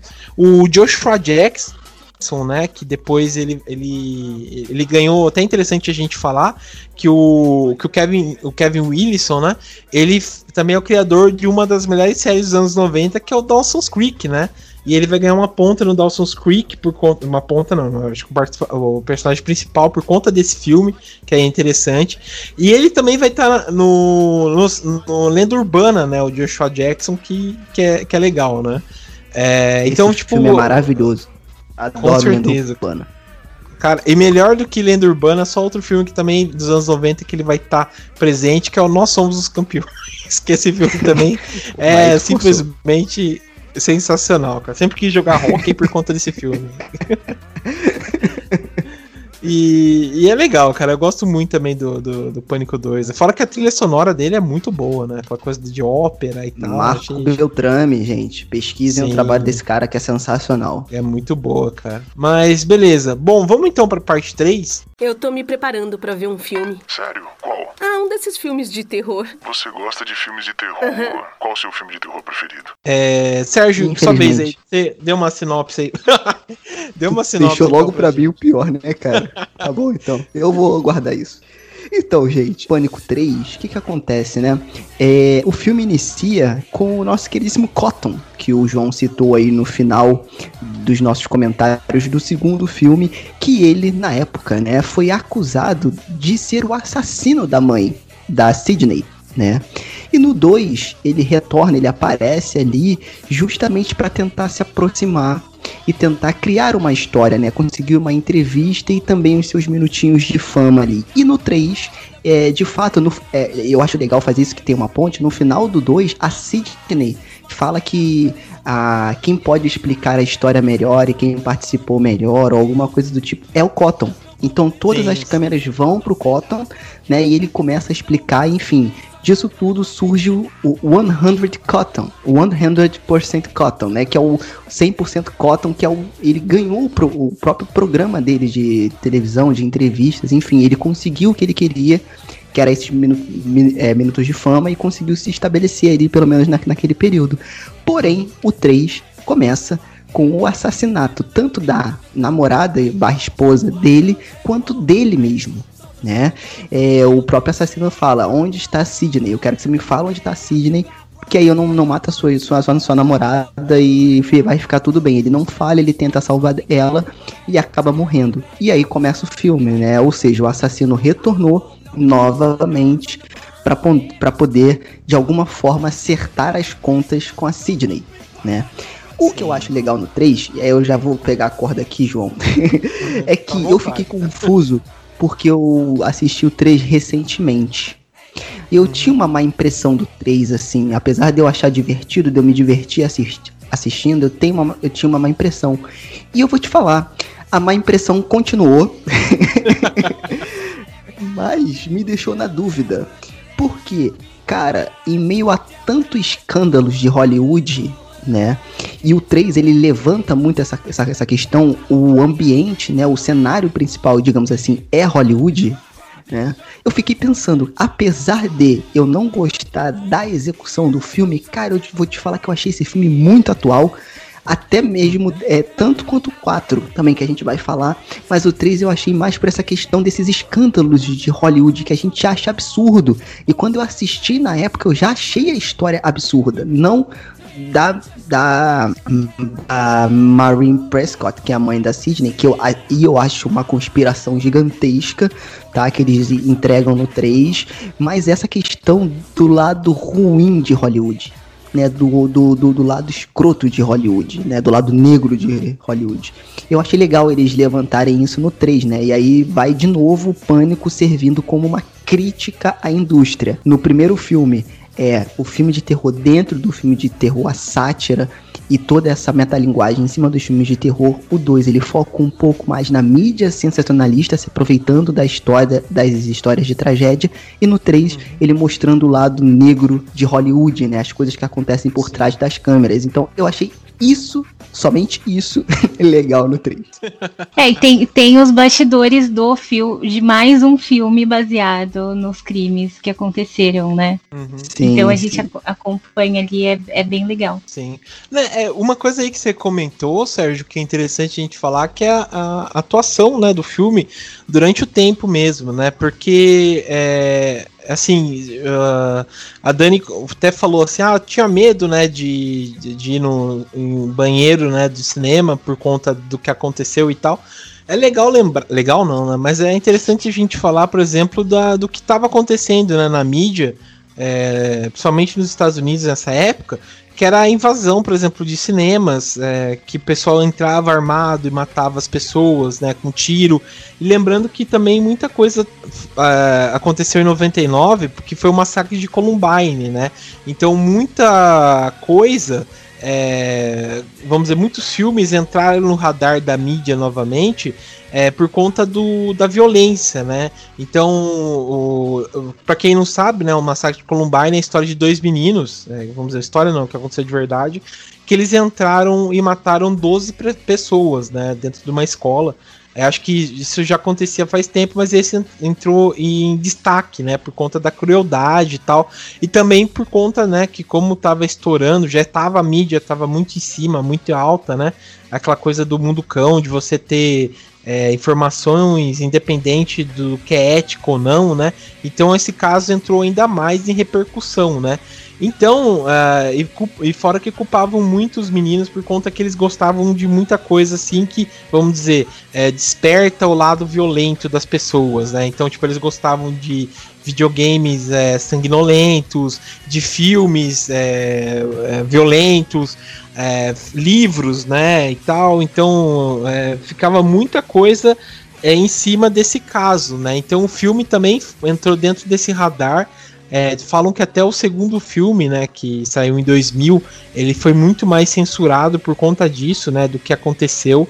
É, e ficou um pouco mais suavizado por conta disso, né? Então é, é, é, até interessante essa discussão, né? Que eles levantam de filmes, né? Que, que, que sei lá, vamos dizer, desperta uma violência mais na, é, nessa geração aí, né? Que não tinha muito discernimento de saber do que era real ou não, né? Que é uma coisa antiga, né? Vamos dizer, é uma coisa atual. Até hoje, o pessoal fala, né? Que ah, videogames é, é, trazem o pior da pessoa, né? Filmes é, violentos, né? Trazem o pior da pessoa, né? Então é, é até interessante essa dica aí, né? Essa dica, essa, essa preocupação, né? Que o filme tenta trazer, né? Então é. Mas é já tem, já tem a famosa frase do primeiro filme que eu amo, que eles falam, né? Que os filmes não criam psicopatas, eles só tornam os psicopatas mais criativos.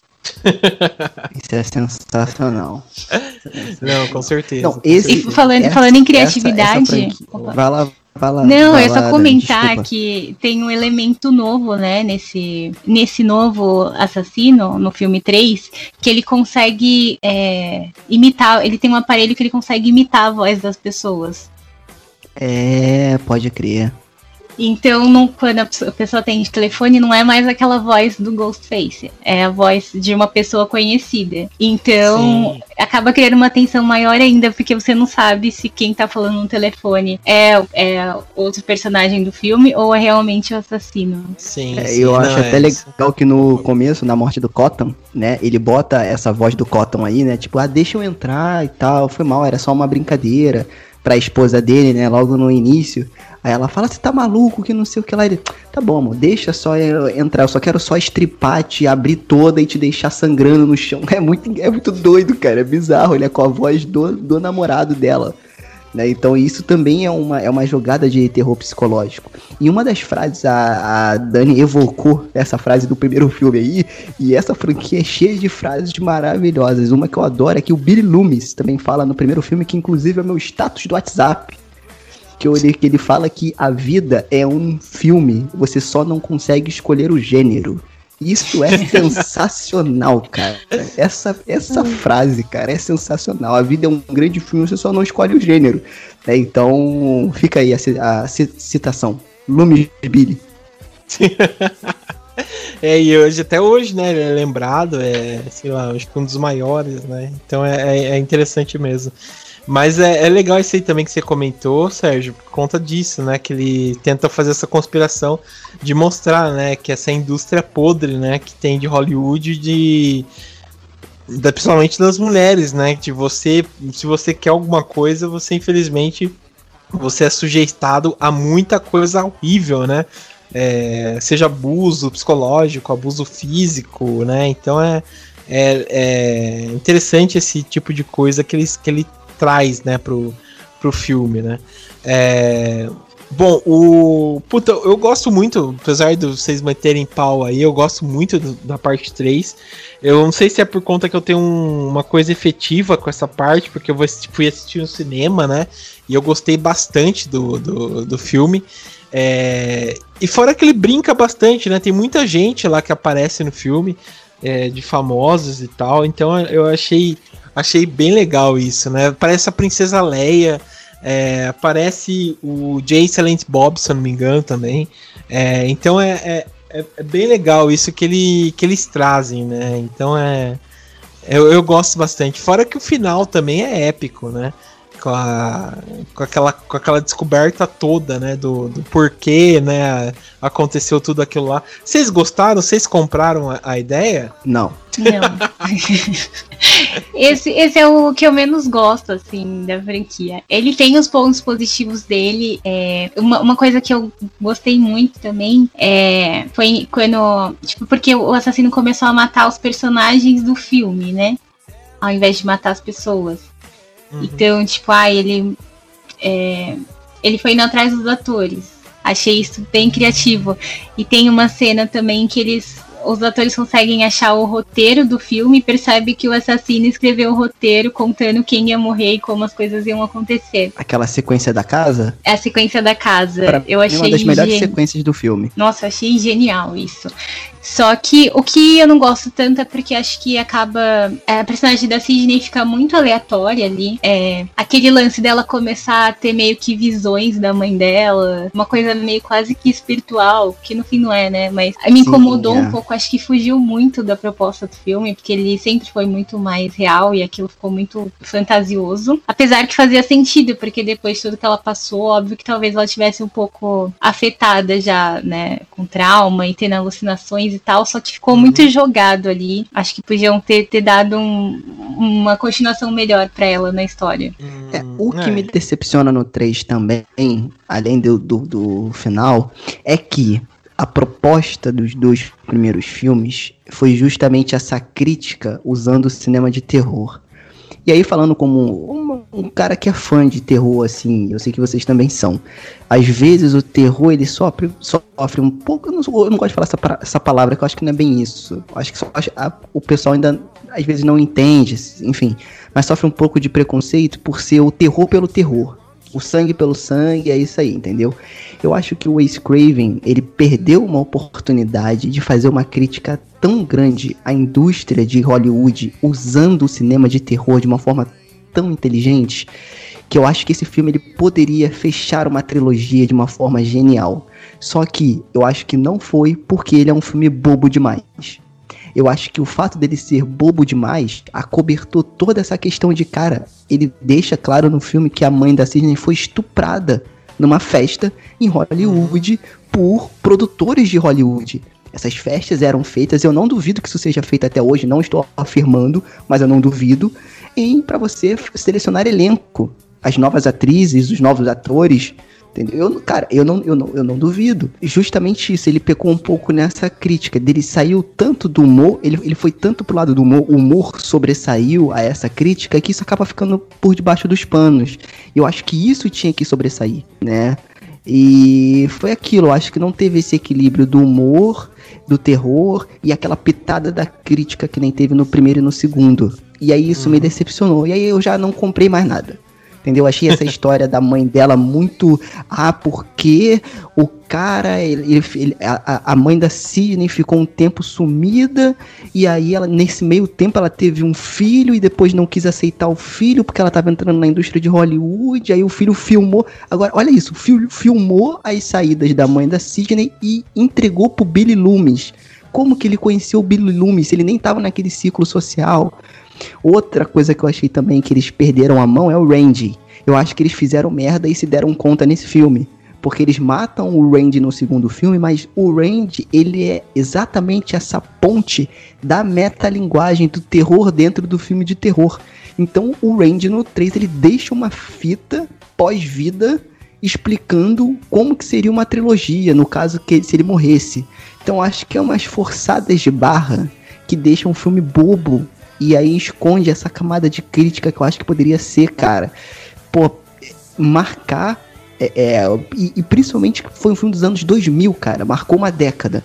Eles poderiam marcar esse período de alguma forma com essa crítica, né? E isso seria tão atual até hoje. Até hoje a gente tem escândalo de assédio dentro de Hollywood, tanto de diretor quanto de ator, e esse filme poderia voltar à tona, reforçando isso, mas não volta porque a parte boboca do filme sobressaiu. Pô, depois dessa aí fica até difícil defender o filme. mas... Caso encerrado. É, caso encerrado. Não, mas é, você olhando para esse jeito, é, esse olhar assim, realmente eu acho que você tem razão mesmo. Fica muito mais difícil te de defender o filme, né? Defender o amigo, mas é, é, é complicado. É, eu, eu só defendendo assim as partes depois disso, eu achei até bobo que eu vou falar, mas eu gostei, por exemplo, da, da relação que ele tenta estabelecer no final, né? Que o, o motivo, né? Que ele tenta colocar do, do irmão, né? Da Sidney que se revela lá é, ele ele fala, né, que ele que ele queria, né? Tipo, ter uma relação com ela, mas ele, ele foi com a mãe, né, da Sidney, mas ele foi deixado para trás e tal. Daí você meio que entende esse ódio que ele tem, né? Achei, achei até que interessante isso, né? Mas é. E o final que ela tenta. Acho que ela tem uma dó dele, né? Pelo que aconteceu e tal, mas é. É, é, eu, eu gostei, vamos, vamos dizer, nessa, nessa parte, assim, mas é bobo. Acho que depois dessa você tem razão mesmo. Né? Fica não, difícil então, defender. Assim, não, não, que, ó, eu não, eu não tô falando que o filme é ruim, até porque eu não gosto de falar, porque, cara, às vezes o que é ruim para mim não é ruim pro João. Por exemplo, a freira. Fica aí o comentário. Mas. É. Mas, é, assim, me decepcionou. Mas eu não acho o filme uma bosta, ruim, entendeu? É, é muito difícil falar que esse filme é uma bosta, é não tem nada que preste. Não, eu acho o filme divertido, eu me diverti. Eu só me uhum. decepcionei um pouco com essa questão. Mas eu me diverti. E eu, eu, eu acho que essa questão dele matar os personagens do filme me incomodou só um pouquinho, porque eu não achei os personagens do filme que eles estavam fazendo dentro do, do, do filme Pânico, né? O, o, a, a apunhalada, né? É. É, aqueles personagens ali, eu não achei eles é, interessantes. Então eles morriam e para mim não fazia a mínima, a mínima questão. Eu só me eu fiquei preocupado quando ele pegou o Dewey e a Gale. Aí realmente, opa, calma, agora é um momento de tensão, vamos, vamos ver o que vai acontecer.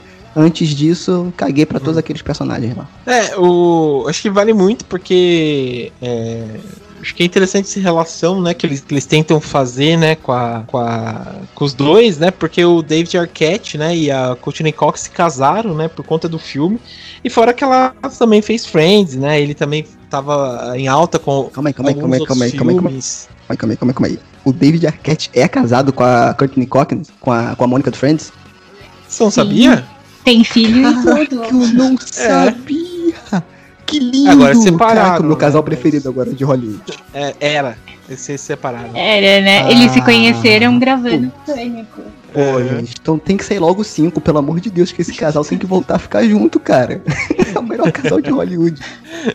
Mas é, cara. E é legal porque realmente você pega muito mais. É... E a Sidney também, né? A Sidney, acho que os três você pega muito mais é, empatia por eles, né? Isso que, que é interessante, né? Mas é, você tem. Nesse ponto aí você tem razão. Fiquei até triste, mas você tem razão, mano. Mas o, o eu gosto, assim, assim, realmente, ele não é ruim, né? Ele não é ruim. Entre o, outros filmes e tal, ele não é ruim. Ele é bem interessante. Eu, eu gosto dele. É, a franquia toda eu acho bem legal, na verdade. Esse aí eu acho que realmente é um pouco nesse, nesse sentido. Eu gosto bastante, mas ele é um pouco mais fraco, se for pensar. Mas é, é, é, legal isso aí, né? Eu tô me preparando para ver um filme. Sério? Qual? Ah, um desses filmes de terror. Você gosta de filmes de terror? Uhum. Qual o seu filme de terror preferido? Mas beleza. Bom, vamos então passar pro, pro quarto filme. É, Dani, você dá a sinopse da quarta parte aí? Sim, é. Então, no quarto filme, ele demorou muito para sair, né? Acho que ele saiu em. 2011, 11 anos depois. 2011, 11 anos depois. Aí, enfim, a Sidney já seguiu com a vida dela, né? Ela mesma lançou um livro, ela resolveu também pegar um pedacinho de, de fama da história que aconteceu. e ela tá fazendo a turnê do livro dela, contando o que realmente aconteceu em Woodsboro, sei lá como é que se fala. Enfim, e ela acaba voltando para a cidade de Natal dela e ela vai ficar na casa da tia dela com uma prima. Enfim, os personagens começam a se reencontrar, né? Ela é, uhum. reencontra gay, o Dio, né? Que eles estão casados já, eles estão vivendo uma vida completamente diferente. E eu já tá aposentada praticamente, né? Não é mais repórter. E, enfim, assim que ela volta para a cidade, as mortes voltam a acontecer, assim. Uhum. Ela já tem uma reputação péssima, né?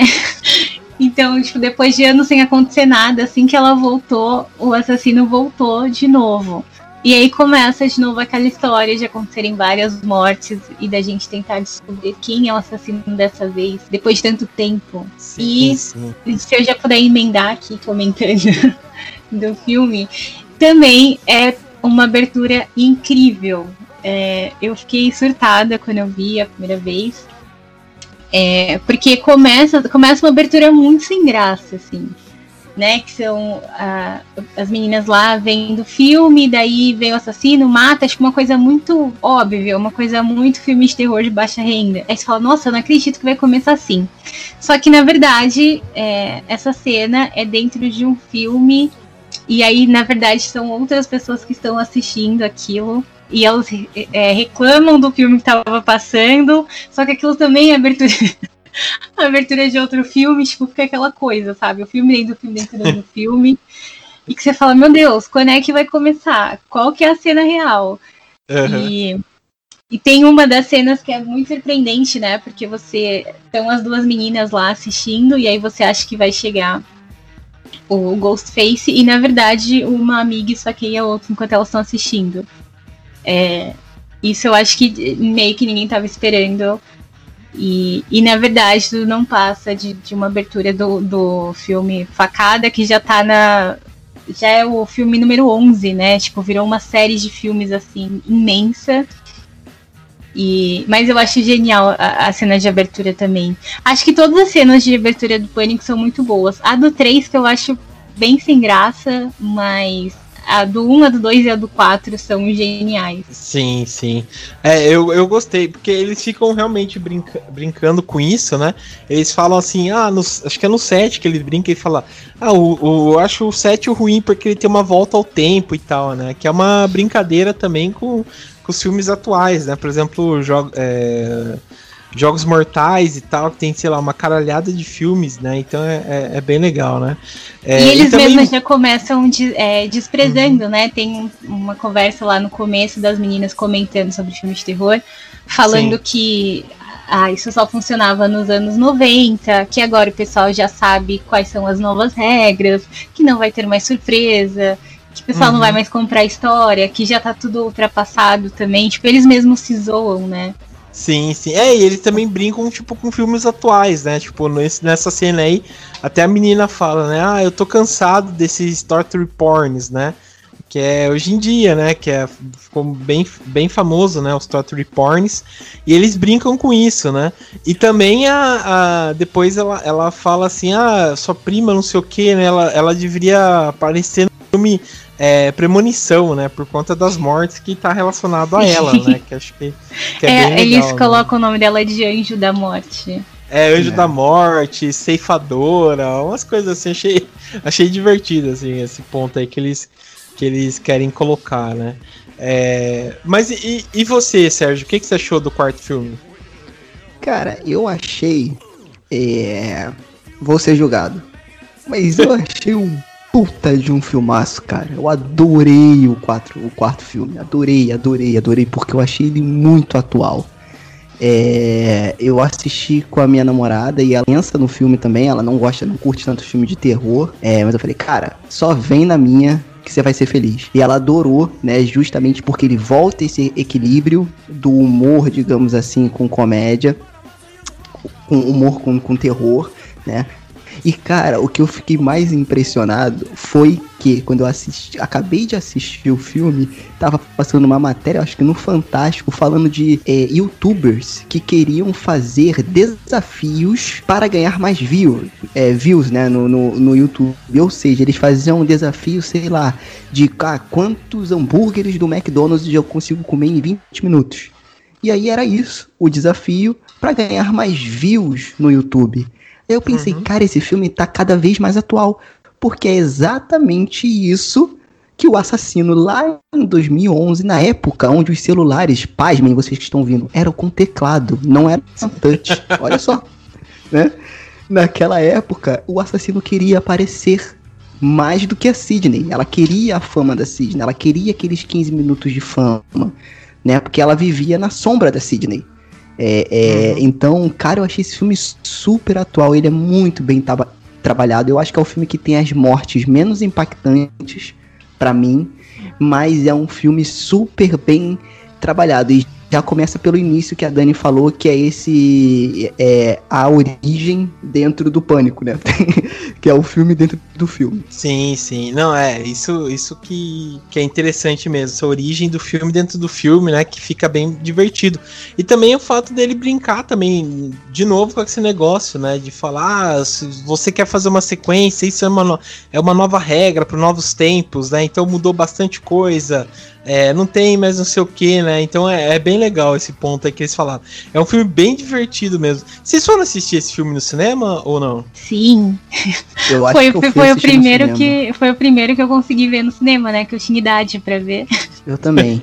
Eu acho que foi eu também, cara. Acho que foi a mesma situação. E outra coisa que eu queria comentar é que eu, eles conseguiram inserir outro grupo de jovens ali, é, um grupo completamente novo que poderia dar continuidade ali pro, pro filme.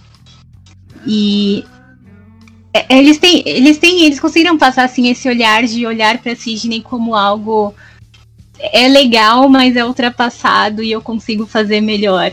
Que é muito que os, os jovens têm hoje em dia, que eles acham que eles reinventaram tudo que na verdade já existia. Principalmente ah, o pessoal, ter, pessoal que é youtuber, que é influencer, eles acham assim que tudo que eles estão fazendo é inventei a roda. E sendo é. que não. E eu vejo que, tipo, é, que nem o Sérgio falou, tipo, é muito atual, porque é basicamente isso. Eles acham que eles podem fazer um filme de terror melhorado. Eles acham que eles podem matar melhor ou lidar melhor com os assassinos, porque eles já viram todos os filmes, eles já sabem fazer tudo. E a Sidney é só um, um fantasma, tipo, uma coisa ultrapassada. É, e tem até tem até um diálogo com a Gale, né? Que, tipo, também ficam tratando ela como algo assim que já passou. E ela começa a se sentir mal com isso. isso aí que eu achei eu, legal. Achei, eu achei muito interessante como eles conseguiram juntar, assim, o passado e o futuro. Não, bem isso, bem isso mesmo. E é fora porque, que... na verdade, Opa. o 4 é uma refilmagem do primeiro, digamos assim, quase. Né? É, Ele pega muitos sem, elementos sem deixar, o, sem filme. deixar o primeiro de lado, né? Exatamente. Uhum. Não, é bem isso. E fora que introduz também novos personagens, né? Que sei lá, acho que tem mais a ver também com a idade, né? Porque acho que, por exemplo, se nos anos 90, né, tinha aquela galera de, que já tinha uns 32 anos já fazendo papel de 16, né? Aqui, sei lá, você compra que a galera é muito mais nova, né? Realmente tem a idade que eles têm, né? E apresenta o, os assassinos, né? Também, que é, que é bem legal. Esse negócio de um minuto de fama, né? Melhor, melhor dizendo, 15 minutos de fama, né? que a protagonista é, quer fazer. Eu lembro que na época eu achei assim, puta, que merda, né? Quem ia querer fazer isso, né? Mas hoje em dia, revendo, realmente é super atual, né? Porque, como o Sérgio falou, tipo, tem YouTube que, sei lá, vende a mãe na praça pra ser famoso, né? Então é.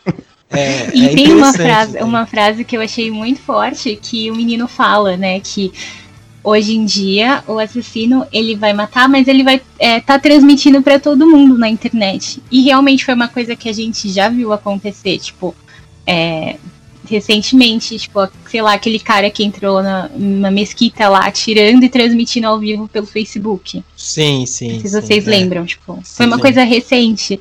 Então, tipo, é uma coisa real, assim, que a gente tá vendo acontecendo com muita frequência. É, uhum. Hoje em dia tem fórum de internet, tem o pessoal filma tudo.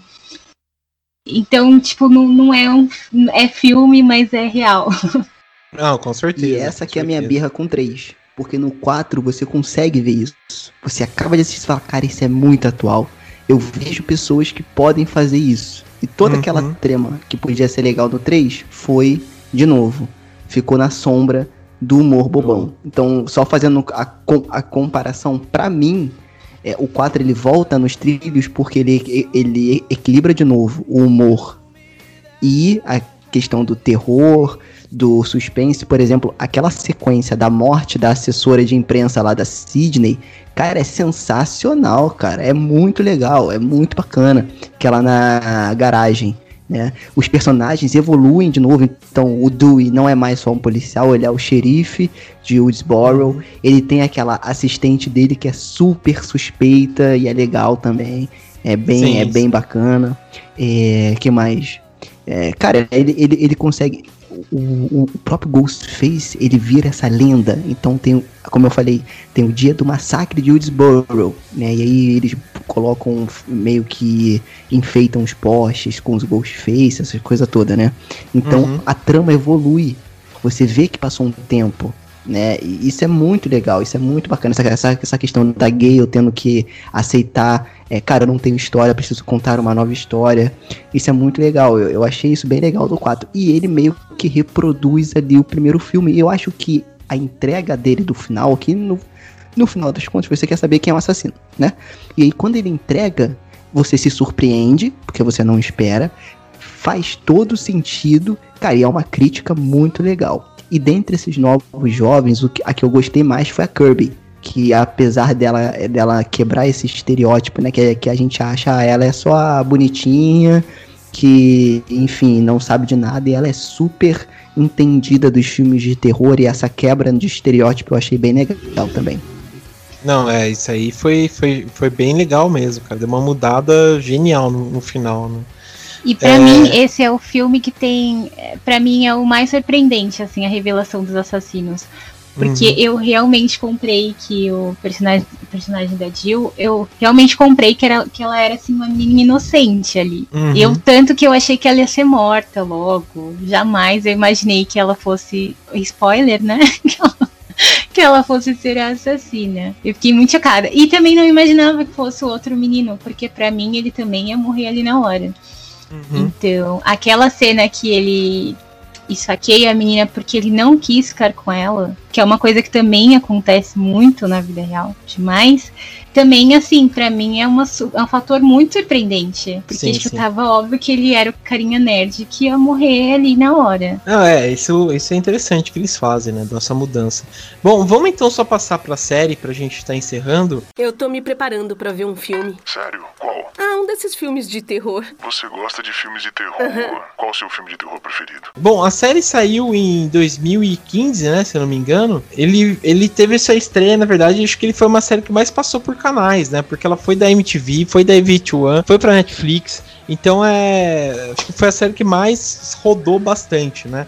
Eu lembro quando saiu, falaram que ia fazer uma série sobre o pânico, eu achei legal, porque falaram, ah, vamos trazer de novo, de novo, né? A, a, a ideia do Leatherface, aquela coisa e tal. Mas deu uma, uma reviravolta. Eu gosto, assim, da primeira temporada, eu acho bem legal. Mas, a, mas a segunda fica totalmente, sei lá, perdido dentro da, da, da, da, história em si.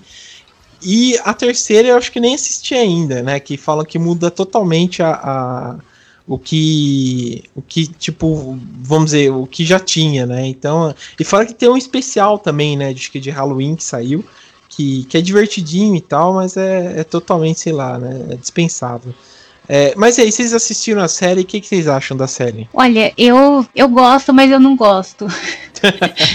se, se não fosse uma série do Pânico, se não fosse associada ao filme, acho que seria uma série legalzinha. Mas como é associada ao filme, você acaba comparando. É, eu acho o Noah um personagem incrível, né? Que é o nerdzinho Também. lá viciado em filmes de terror. Vale a pena assistir a série por ele. É. Ele tem umas sacadas assim geniais. Eu acho ele a cara do, do filme, assim. É, que é diferente mas... da protagonista, que é Isso, chatíssima. A, a protagonista chatíssima. irrita.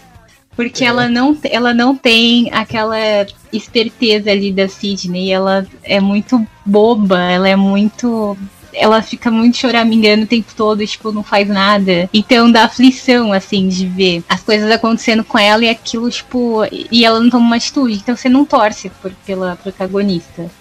E sim, acho que os, os, outros personagens, em geral, assim, eles não têm aquela pegada do filme.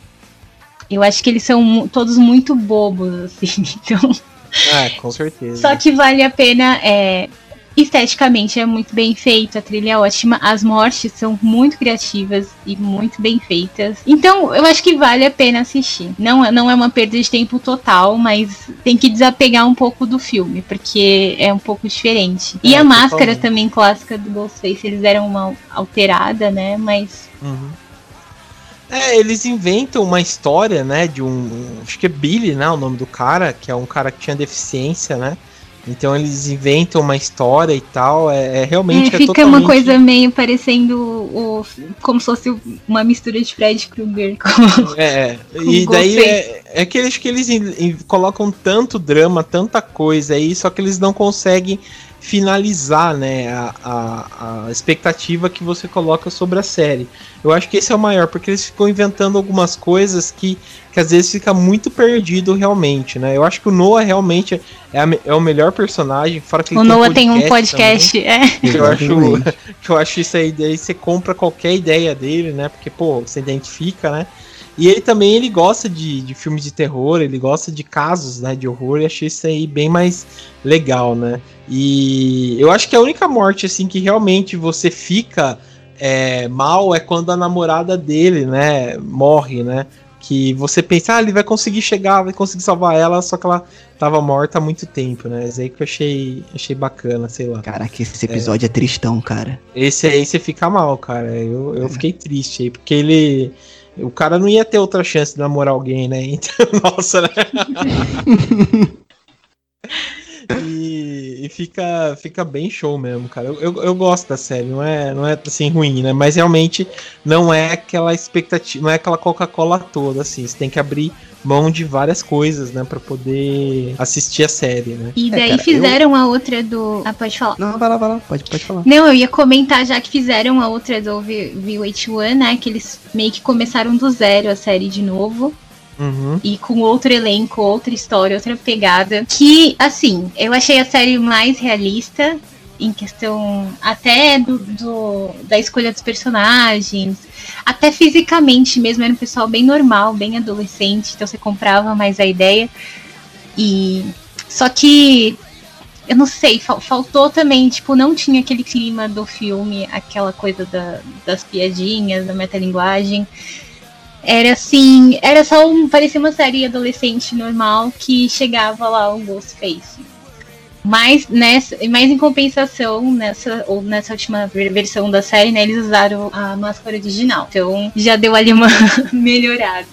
E a imagem é muito escura também. Me incomodou, porque você não consegue ver direito o que tá acontecendo. É, mas, ela é- mas eu achei que ela é um pouquinho melhor que a da MTV. Sim, sim. Essa É, série, cara, eu, eu, é, eu curti quando eu assisti pela primeira vez, porque eu sou beat, tudo que leva o nome é pânico. Então eu já vou com o coração aberto. Mas eu, de fato, eu achei que é uma malhação com o assassino no meio dos, adolescentes. Só faltava ter a vagabanda ali, o cabeção, enfim. e aí, ter o assassino no meio, pronto, ia ficar a mesma coisa. Mas eu me, acabei me surpreendendo com o decorrer da série. Por exemplo, aquela. aquela eu sou péssimo pra gravar nome de personagem, tá, gente? Aquela personagem lourinha, que ela começa sendo a lourinha burra, aquele estereótipo. Só que você vê que ela não é só aquilo ali. E ela vai evoluindo, ela vai mudando. O Noah também tem toda essa questão.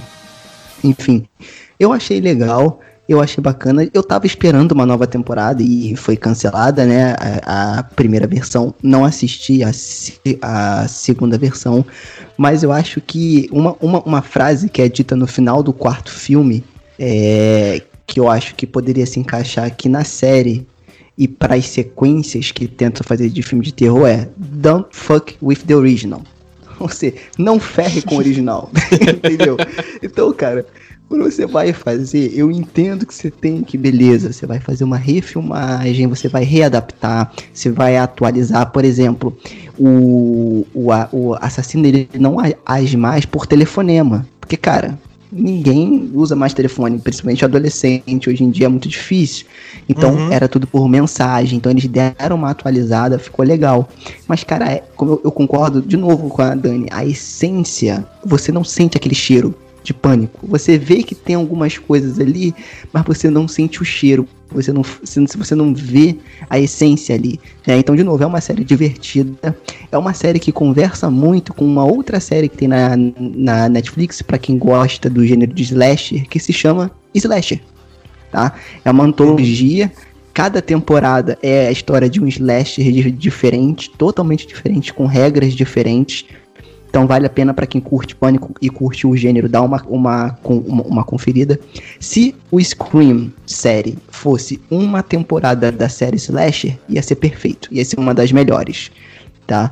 É, mas por levar o nome, a marca Pânico, você já vai com a expectativa muito alta e eu acho que ele não entrega isso no final. Apesar de ser divertida. Eu curti. eu acho que eles, eles podiam ter pegado. Engraçado, porque a gente tava aqui falando do quarto filme, eles conseguiram pegar um elenco adolescente e conseguiram criar uma história com aquilo. Se tivesse só pegado aquilo que já foi feito e transferido pra uma série, tinha funcionado super bem. Porque uhum. aquela turma que aparece no Pânico 4, eu super veria eles numa série. Eu vejo Sim. funcionando, sabe? Sim. Só que fizeram uma coisa muito diferente, assim, questão de clima. Porque eu, eu, eu não sei se a ideia encaixa numa série.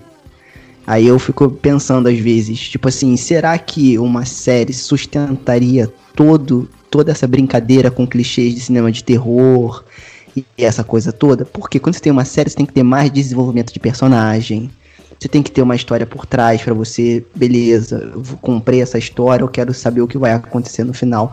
Porque, gente, no fundo, no fundo, a gente caga para toda essa história da Sidney e toda essa coisa, entendeu? A gente quer ver aqueles momentos do Ghostface, quem é o assassino, como que ele vai entregar esse suspense pra gente. Então acho que a essência do pânico é isso. E na série eles tentaram contar a história demais dá um drama muito grande pro que tava acontecendo. Eu não sei, aí pode, é, um, é uma coisa minha, tá? Eu não, eu não sei se isso é a essência do pânico. E aí eu não, eu não tô falando que tem que fazer exatamente igual, mas eu acho que a essência tem que estar tá ali.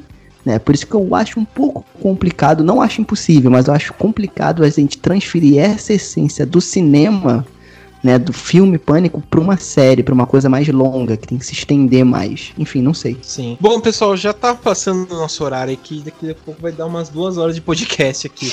Então, quero agradecer aqui a, a presença do Sérgio. Obrigado, Sérgio, pela presença Opa. aí, cara, por dar todas as informações Gratiluz. aí, que foi interessante. Gratiluz aí, roubando a frase da Dani. e também da Dani aí. Obrigado, viu, Dani, pela participação. Gratiluz. Gratiluz. Então é isso, pessoal. Fique, é, obrigado aí por quem acompanhou, né? Lembrando o que fala, né? Acho que é o pôster do segundo filme, né? É, fecha a porta, né? É, fecha a porta, se proteja e não entre em pânico, né? Então fica aí a dica aí para vocês também não entrar em pânico. Então, obrigado aí, pessoal, para quem ficou e até mais.